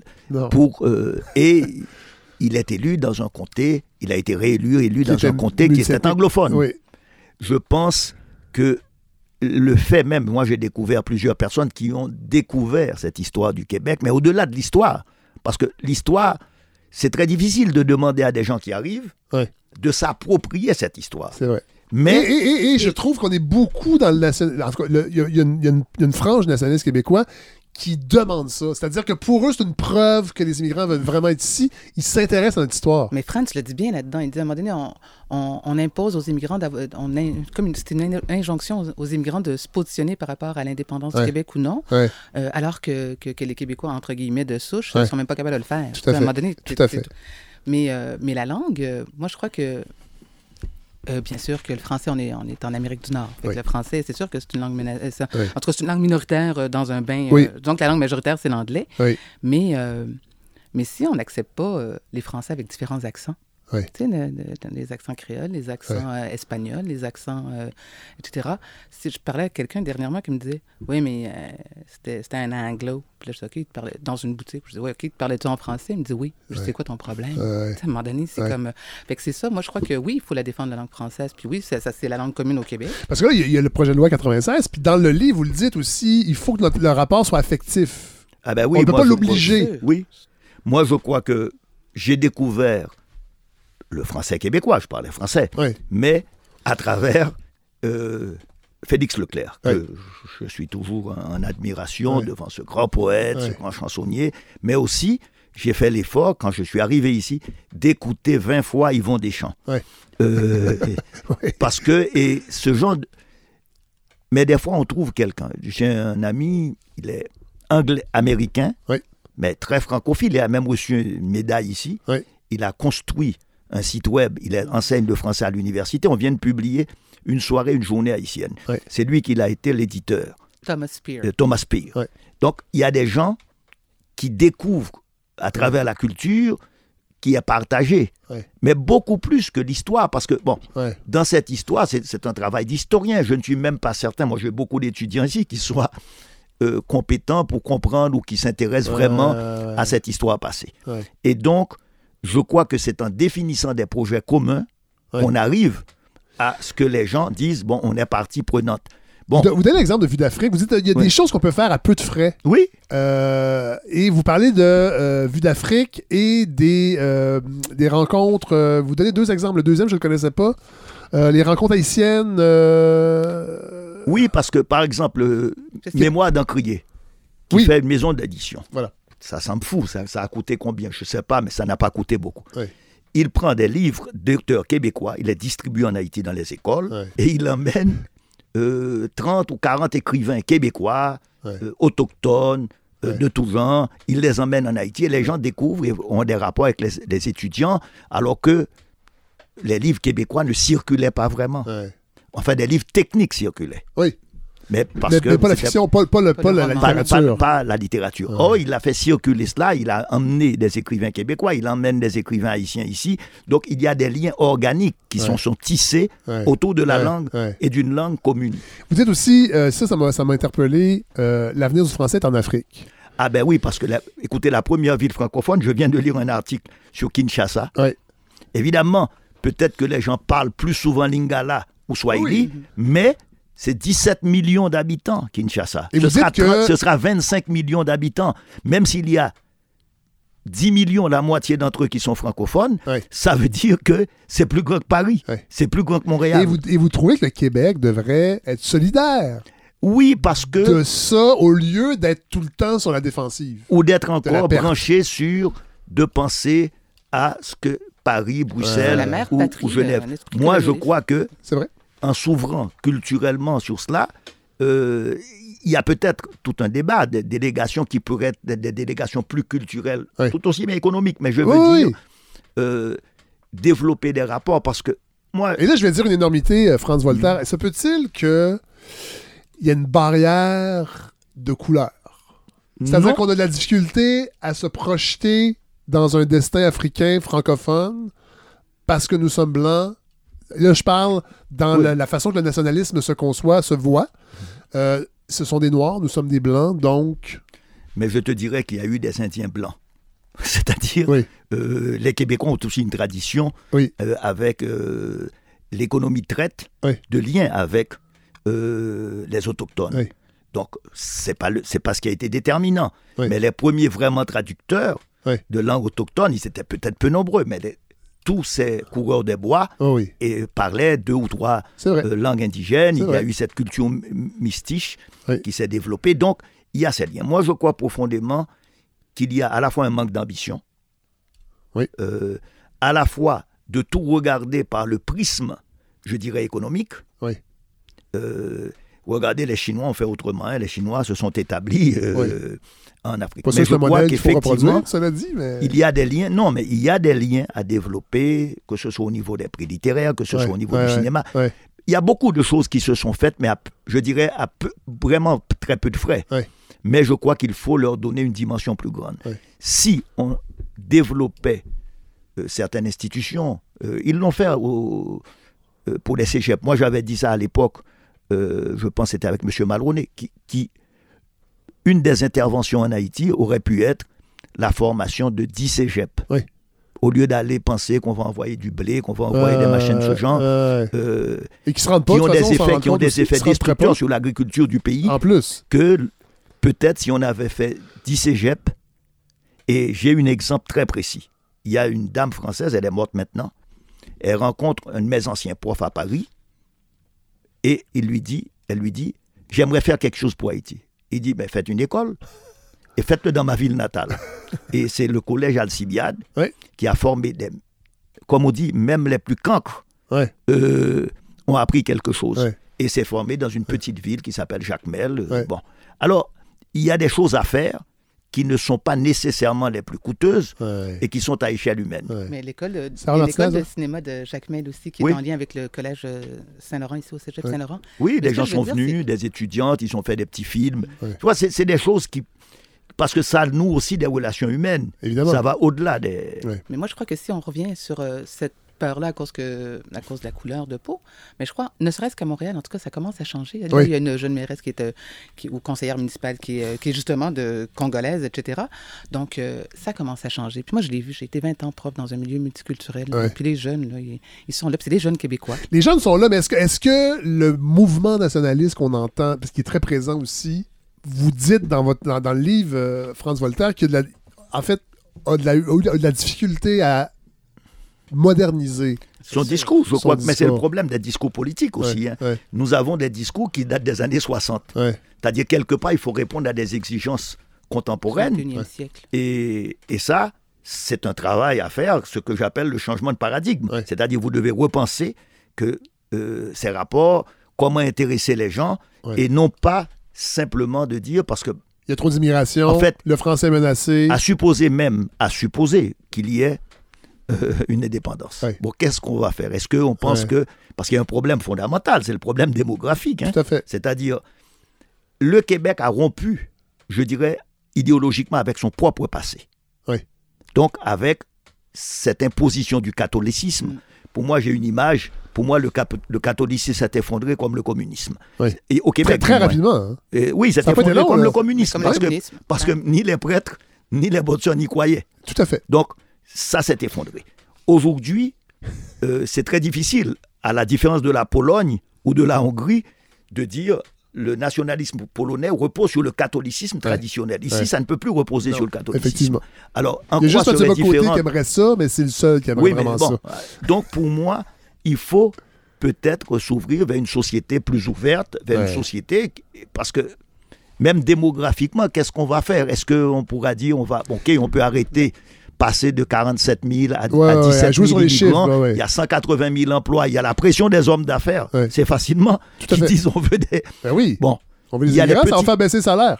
Oui, mais c'est une petite entreprise. Non, mais c'est les petites entreprises qui sont le backbone le, Oui. du Québec. Alors, Oui. qu'est-ce qu'on va faire quand vous n'avez pas de gens qui vont vous succéder? Ouais. Parce que le, le- le nationalisme du 21e siècle exclut euh, plein de gens, des Oui. femmes, des, des hommes de toutes les couleurs, Oui. euh, de, tous les, de, de tous les genres, Oui, de toutes les identités. etc., de Oui. toutes les différentes identités, etc. Euh, comment tu veux construire euh, un pays comme ça? Puis comment tu crois? Moi, je me souviens que mes étudiants disent, ben non, je n'écoute pas la télé, on, je me vois pas. Ouais, ouais. C'est ça. Mais ça aussi, ça change. Ça- Exactement. Ouais. C'est ça que je voulais dire tout à l'heure, comme dans, en ce moment, dans, le, dans, les, dans les institutions politiques, il y a des gens de partout, des jeunes de partout. Puis je dis pas juste des jeunes, parce que je crois qu'il y a des gens de toutes les générations, et c'est ça qui est extraordinaire. C'est ça qui permet l'exemplarité, qui te permet éventuellement d'agir, de créer, d'être, puis de, de- de le transformer, ce Québec-là. France Voltaire, je, rebondis sur ce que vous avez dit euh, juste avant que Sarah intervienne. Dans, dans le livre, vous parlez justement que les néoconservateurs peuvent pas euh, ramener un passé idéalisé. L'âge d'or pour eux n'est pas le passé, mais un futur problématique. Oui, parce que comment. Puissant comme phrase, ça. Oui, mais comment vous allez. Moi, je dis, comment vous allez intégrer les gens dans ce projet futur? Ouais. Euh, René Lévesque avait pensé, bon, sont québécois tous ceux qui viennent au Québec. Oui. Bon, euh, ça permettait aux gens de dire, bon, je peux m'insérer dans cette histoire. Oui. Euh, non pas parce que mes ancêtres sont arrivés il y a 400 ans, euh, mais parce que, Parce que je suis là. je suis là Ouais. et je vais développer comme, certains pays peut-être ont pu intégrer leurs gens. Ouais. C'est-à-dire, imaginez que, prends le cas de Cuba, euh, après, la- après la guerre d'indépendance contre l'Espagne, mais c'est le pays le plus proche de l'Espagne. Les rapports entre Cuba et l'Espagne, c'est comme les rapports entre le Québec et la France. Alors, il y a eu, après la guerre, l'arrivée d'un million d'Espagnols, dont énormément de gens étaient des anciens soldats qui s'étaient battus dans l'Espagne. Ah ouais. C'est-à-dire, Ils ont réussi à les intégrer. oui, à- c'est société. Non, mais d'ailleurs, euh, le même euh, Fidel Castro, c'est le fils d'un de ses colons qui, s'est- qui- qui est arrivé Ah à ouais, Cuba après la guerre. Donc, quelque part, ce sont des projets futurs. C'est-à-dire que dans un projet euh, qui peut permettre à des gens qui viennent d'arriver, qui n'ont pas le même passé, Ouais. mais de s'intégrer dans Ouais. une construction future. Ils disent, bon, je veux être de ce pays, je veux participer à la construction de ce pays, mais et, je n'étais pas là. Je ne, peux pas, je ne peux pas réinventer des ancêtres hypothétiques. Non. Ben, en fait, oui et non. C'est-à-dire que, et là, on va, euh, on, va, on va terminer avec ça parce que vous avez, en 2006, je crois, publié un, un guide euh, historique sur l'esclavage. Euh, surtout sur Les- Ben, en fait, sur la présence. la- Les oui, et voilà. donc, pour moi, c'était de dire comment on peut intégrer cette histoire, qui est une histoire qui doit être commune, et non pas une histoire segmentée. Tout à fait. Et donc, comment, bon, certes, il y a des communautés qui essaient de trouver des ancêtres. Oui. C'est bon. Euh, mais ce sont des communautés migrantes. Oui. Évidemment, et ça, tu sais, l'histoire, c'est toujours un, un narratif, comme on dit, une histoire réécrite tout Oui, le temps. oui. Donc, les gens qui arrivaient, ils, bon, ils disent Mathieu de Bocoté, Mathieu, pas Mathieu Bocoté, Mathieu à la différence de Mathieu Bocoté, ils vont dire Mathieu d'Acosta. Oui. Il était ici, bon, Oui. ils vont chercher Olivier Oui, oui. le Jeune, on cherche quelqu'un. Oui. Dans la réalité, euh, comme la société québécoise elle-même s'est transformée, Oui. c'est-à-dire de Français ici, Oui. devenir des Canadiens, devenir des Canadiens, devenir des Canadiens français, Français. à partir du moment qu'arrivent des Anglais, Oui. euh, eh ben, il faut, il faut faut- bien se distinguer Oui. de ceux qui arrivent. Eh bien, aujourd'hui, il y a des Canadiens de tous les côtés. Je crois qu'il y a une autre lecture que j'ai du multiculturalisme. Moi, le multiculturalisme, c'était quoi? C'est que, à partir du rapport d'un temps de Laurando, la question était comment définir l'identité canadienne. Des deux peuples fondateurs, mais il y avait un problème. Les gens, qui- tous ces Polonais, Ukrainiens, Ouais. Allemands, Italiens, Juifs, étaient, en fait, ils pouvaient parler anglais, mais ils n'étaient ni britanniques ni français. C'est vrai. Donc, il fallait les intégrer. Après, on a inventé un autre terme, qui est les minorités visibles. Oui. Et ça, c'est un terme pour dire tous ceux qui ne sont pas européens. Voilà. Donc, ils sont visibles pour nous, Oui. euh, peuple d'origine européenne. Donc, tout, tout ça, euh, ça n'a pas été conçu, à mon avis, seulement face au Québec. Ça a été conçu surtout pour les provinces de l'Ouest, Oui. qui sont des constructions très récentes. Oui. Tout à fait. Et donc, où les gens, euh, ça m'a toujours frappé que les Québécois avaient une mémoire, et à n'importe qui, hein, parce que moi, j'allais souvent à Notre-Dame de Champlain, euh, chez des amis québécois, euh, et C'est où, les gens Notre-Dame de Champlain, C'est tout près de Trois-Rivières. Ah ouais, en Mauricie. en, ok, face, en face du maudit, euh, de la maudite usine nucléaire. Ah oui! À Gentilly. de Gentilly. Oui. Et donc, les gens disaient, ah, on est arrivé à telle époque, Ouais. et je pense que presque tous pouvaient définir le moment où ils, a- ils sont arrivés ici. Ouais, ouais. Donc, ils ont une généalogie. Ouais. Euh, D'un autre côté, si vous allez, euh, sauf les communautés les plus récentes, il y a eu des métissages très profonds entre hollandais, Oui. anglais, donc les gens n'avaient plus de généalogie. Oui. Et c'était le melting pot américain, Oui. dans lequel les Européens pourront se mélanger entre eux, mais pas les minorités racisées ou, Ouais. ou de couleur, Ouais. ou appelez-les comme vous voulez. Ouais. Et donc, pour moi, il il y, a tout un, il y a toute une nouvelle perspective, parce qu'il y a eu beaucoup de métissage, hein. Oui. mine de rien, et surtout à Montréal. Oui. Euh, et donc, euh, les gens qui naissent ici, euh, bon, qui sont, dont la mère est québécoise, et leur dire, vous êtes d'où? Me rappelle cette femme qui me dit, mais moi je suis d'où? Je suis du lac, je suis du lac Saint-Jean. Ouais. Bon, elle dit, comment tu, tu peux pas être du lac Saint-Jean? Elle Parce dit, qu'elle oui, mon père est blanche? un Américain passé par là. Ah, Euh, ouais. Moi, j'ai été élevé là. Mais ça, c'est fascinant. Moi, ça me fascine qu'on on soit encore là-dedans aujourd'hui. Moi, ça me désespère. Ouais, mais ça, j'allais dire, est-ce qu'on. Est-ce qu'on peut avoir de l'espoir? On a toujours de l'espoir, mais je dirais, tu sais, c'est la perspective, je dirais, d'un historien qui dirait, euh, d'abord, on ne change pas les sociétés par décret. Non, ça, c'est vrai. Deuxièmement, l'histoire, c'est le temps long. Oui. Bon. Et aujourd'hui, comme humanité, on est confronté à des problèmes beaucoup plus graves. Euh, par exemple, les questions de changement climatique. Ouais. On sait que dans, il y a des risques que des pays comme le Bangladesh disparaissent. Mais on faut se rappeler aussi, euh, la formation de nos continents, elle date de quelques milliers d'années. Donc, euh, rien n'interdit qu'il y a la tectonique des plaques, Il y a y il y a un temps changements long, qui on sera peut-être plus là. Mais, mais mon Dieu. Non, mais je- comprends ça. Oui. Donc, on devrait s'intéresser plus à la survie de notre espèce. On n'a pas parlé beaucoup, et là, je, je- je vais vraiment terminer avec ça. Mm. On n'a pas parlé beaucoup de musique, mais ça fait vraiment partie de votre travail Eh bien, oui, parce de que. diffusion. Et Vous avez de été diffusion, diffuseur, vous avez été, vous avez été prof, éditeur, essayiste, vous avez euh, euh, publié de la poésie, mais vous avez aussi organisé des, des concerts. Vous avez participé à la diffusion de la Oui. musique haïtienne. Oui, et pas seulement de la musique haïtienne, de la musique caribéenne aussi. Oui. Je dois dire qu'en fait, ma rencontre avec la musique, il y a un grand ami de mon père qui s'appelle Issa El Saïd. Oui, on en a parlé un peu au début. Oui. Alors, le Euh, Issa El Saïd, palestinien. il est d'origine palestinienne, Voilà. chrétienne. Il est né à- il- la- sa famille est née à Bethléem. Oui. Euh, et comme il ne pouvait pas retourner, il avait gardé la clé de la maison. Et donc, c'est mon père qui avait été euh, en Israël Ouais. voir un peu ce qui s'était passé. Ouais. Alors, Issa El Saïd, c'est, il est né en 1919, il, a avait le même âge que mon père, Oui. et il est le premier qu'on avait envoyé, la famille était relativement riche. On l'avait envoyé aux États-Unis, étudier, mais il n'a fait que de la musique et surtout du jazz. Oui. Et c'est lui qui va introduire le jazz en Haïti. Oui. Il va constituer les big bands, il va faire arriver en Haïti des gens comme Billy Taylor. Oui. D'ailleurs, Billy Taylor, qui était le grand pianiste et, arran- et arrangeur de, euh, aux États-Unis, qui a fini professeur de musique à Chicago, Oui. c'est lui qui a fait le forward, la préface euh, de la biographie d'Israël Saïd qu'on a produite. Mais moi, j'ai eu à faire et, un documentaire qui s'appelle Maestro Issa sur Issa et son rôle dans la musique haïtienne. Et où beaucoup de vieux musiciens haïtiens qui vivaient au Québec Oui. ont témoigné du rôle qu'il avait joué dans la modernisation de la musique haïtienne. Euh, quand on voit ces arrangements, on est encore ébloui.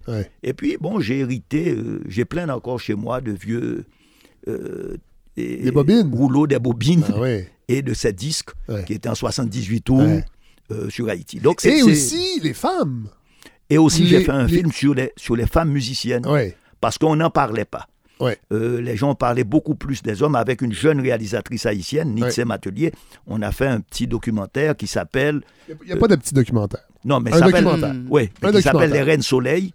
Ouais. Les Reines Soleil. Documentaire de temps. Oui. euh, petit. Oui. Ça s'appelle Les Reines Soleil. oui. Et les Reines Soleil, c'était toutes ces femmes musiciennes. C'est-à-dire les Martha Toto Jean-Claude. Martha Jean-Claude. Euh, Parlez-nous un peu d'elle. de Non, mais parle, je veux pas juste les nommer, là. Parlez-nous d'elles, pourquoi elles sont marquantes, pourquoi elles sont importantes? Elle est, par exemple, Par exemple, Martha Jean-Claude. Martha Jean-Claude, elle quitte Haïti dans les années 50, son mari est cubain, ils vont vivre à Cuba, et elle est une chanteuse de cabaret. Oui. Elle a chanté avec, euh, dans des programmes au Tropicana à La Havane avec Nat King Cole, elle a produit des disques, et arrive la révolution cubaine, et elle va se transformer en une chanteuse engagée. Ah ouais? Euh, Wow. et donc, il y avait des gens comme Émérante de Pradine, qui Oui. a travaillé très longtemps aux États-Unis, Oui. et euh, Qui a fait danseuse, chanteuse. Ouais. Euh, son mari était américain, donc qui était un des grands, je dirais, analystes de la Caraïbe, Oui. et dont le fils, dont leur fils est actuellement aussi un musicien. Oui. D'ailleurs, c'est lui qui fait la musique de, du Silence des agneaux. Ah oui? Oui. Wow. Parce que, euh, voilà, le réalisateur était très proche d'eux, Ouais. etc., etc. Donc, Car- euh, Carmen Bois. Ah, Carmen Bois est une grande musicienne classique haïtienne, Oui. fille d'une sorte, et qui va euh, avoir euh, une œuvre comme compositrice. Elle va vivre entre Paris, Port-au-Prince et Haïti, dont la fille Nadine est une romancière. Oui. Euh, et Carmen Bois, l'œuvre a été euh, une de ses œuvres, Baron Samedi, euh, qui était inspirée d'un dramaturge haïtien qui est mort au Québec. Oui. Et son œuvre a été jouée récemment par l'Orchestre métropolitain. Et on termine avec Toto Bicinte. Toto Bicinte, magnifique chanteuse, actrice. La elle joue d'abord dans Les Nègres de Jean Genet Oui. à Paris. Oui. C'est que Jean Genet, qui est un provocateur, qui était, fait jouer cette pièce uniquement par des acteurs noirs. Oui. Et Toto Bicette est une des actrices. Après, elle va jouer Donc, on parle des années. oh, des années 50. Oui. Après, elle va jouer dans les films, elle, elle va jouer dans, les- dans plusieurs films de Raoul Peck. Oui. Elle joue aussi euh, au théâtre à Paris. Elle joue ici. Et elle, elle- une de ses œuvres, euh, Liberté, Oui. qui sera présentée ici à la Place des Arts. OK. Donc, on a toutes ces femmes. Et effectivement, on en parlait d'elles Invisibilisées. séparément. Moi, l'intérêt de- était de, de- de montrer que ça faisait aussi une dynamique, Ouais. de mettre toutes ces femmes Ouais. ensemble. Euh, France Voltaire, Sarah Martinez, merci infiniment. Euh, on a fait euh, deux heures, près, près de deux heures.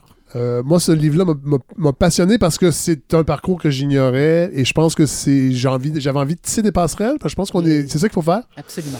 Euh, et vraiment, merci d'être venu dans le les studios, c'est-à-dire mon sous-sol, euh, de la balado. Euh, et j'espère que les gens vont se, vont se, se jeter sur ce livre, Un étranger de l'intérieur. C'est chez Somme Toute, facile à trouver dans toutes les librairies. Absolument. Allez peut-être à la librairie Racine, sur la rue Saint-Hubert pour l'acheter. tant qu'à tant qu'à Voilà. ti- tisser des passerelles. Et on va se laisser avec Toto Bicinte, avec la pièce euh, que j'ai découvert grâce à vous. Et c'était extraordinaire. Oussoti, Pos, Machin. Machin. Voilà. Euh, France Voltaire, Sarah Martinez, merci infiniment. Merci. Merci.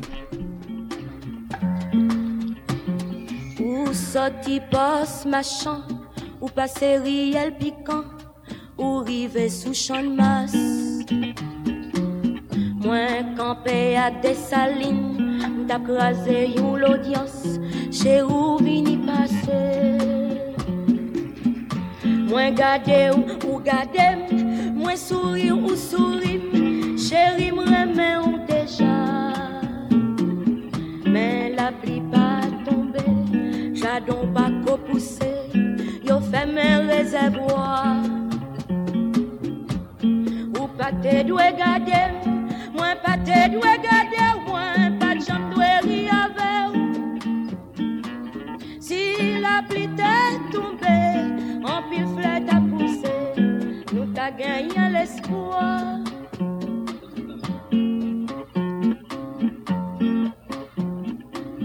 Moi suis vous pi devant, nous passer devant pétion, n'al joue derrière tribune. L'ennui t'est fait tomber, mauvais j'ai monté bois, maman vit où déjà? Ou modem, moins modé, ou, ou brigé, moins brigé, ou maman allons belle fête. Mais la pas tombé, j'adon pas qu'au poussé, yo fait mes réservoirs. Moi pas te doué modé, ou, ou pas te doué modé, moi pas de chambre doué rire avec. Si la pluie t'est tombée, en pile flèche à pousser, nous t'a gagné l'espoir. Moi, chitarex café, ma boue ak moun de bien, chéri ou tout n'est passé. Ou poché ou palais, toutes cent mille yo boisé, maman sa cap passé. Moi gade ou, ou gade, moi souris ou crier, ou di mou gros chou ça. Les petites la va fête, si c'est une timilate, ou à remettre les babioles. Ou pas te doué garder, moi pas te doué garder, moi pas de jambe doué rire avec. Si la pluie t'est tombée, en pile flèche à pousser, nous t'a gagné l'espoir. Ou pas te doué garder, moi pas te doué garder, duele a ver.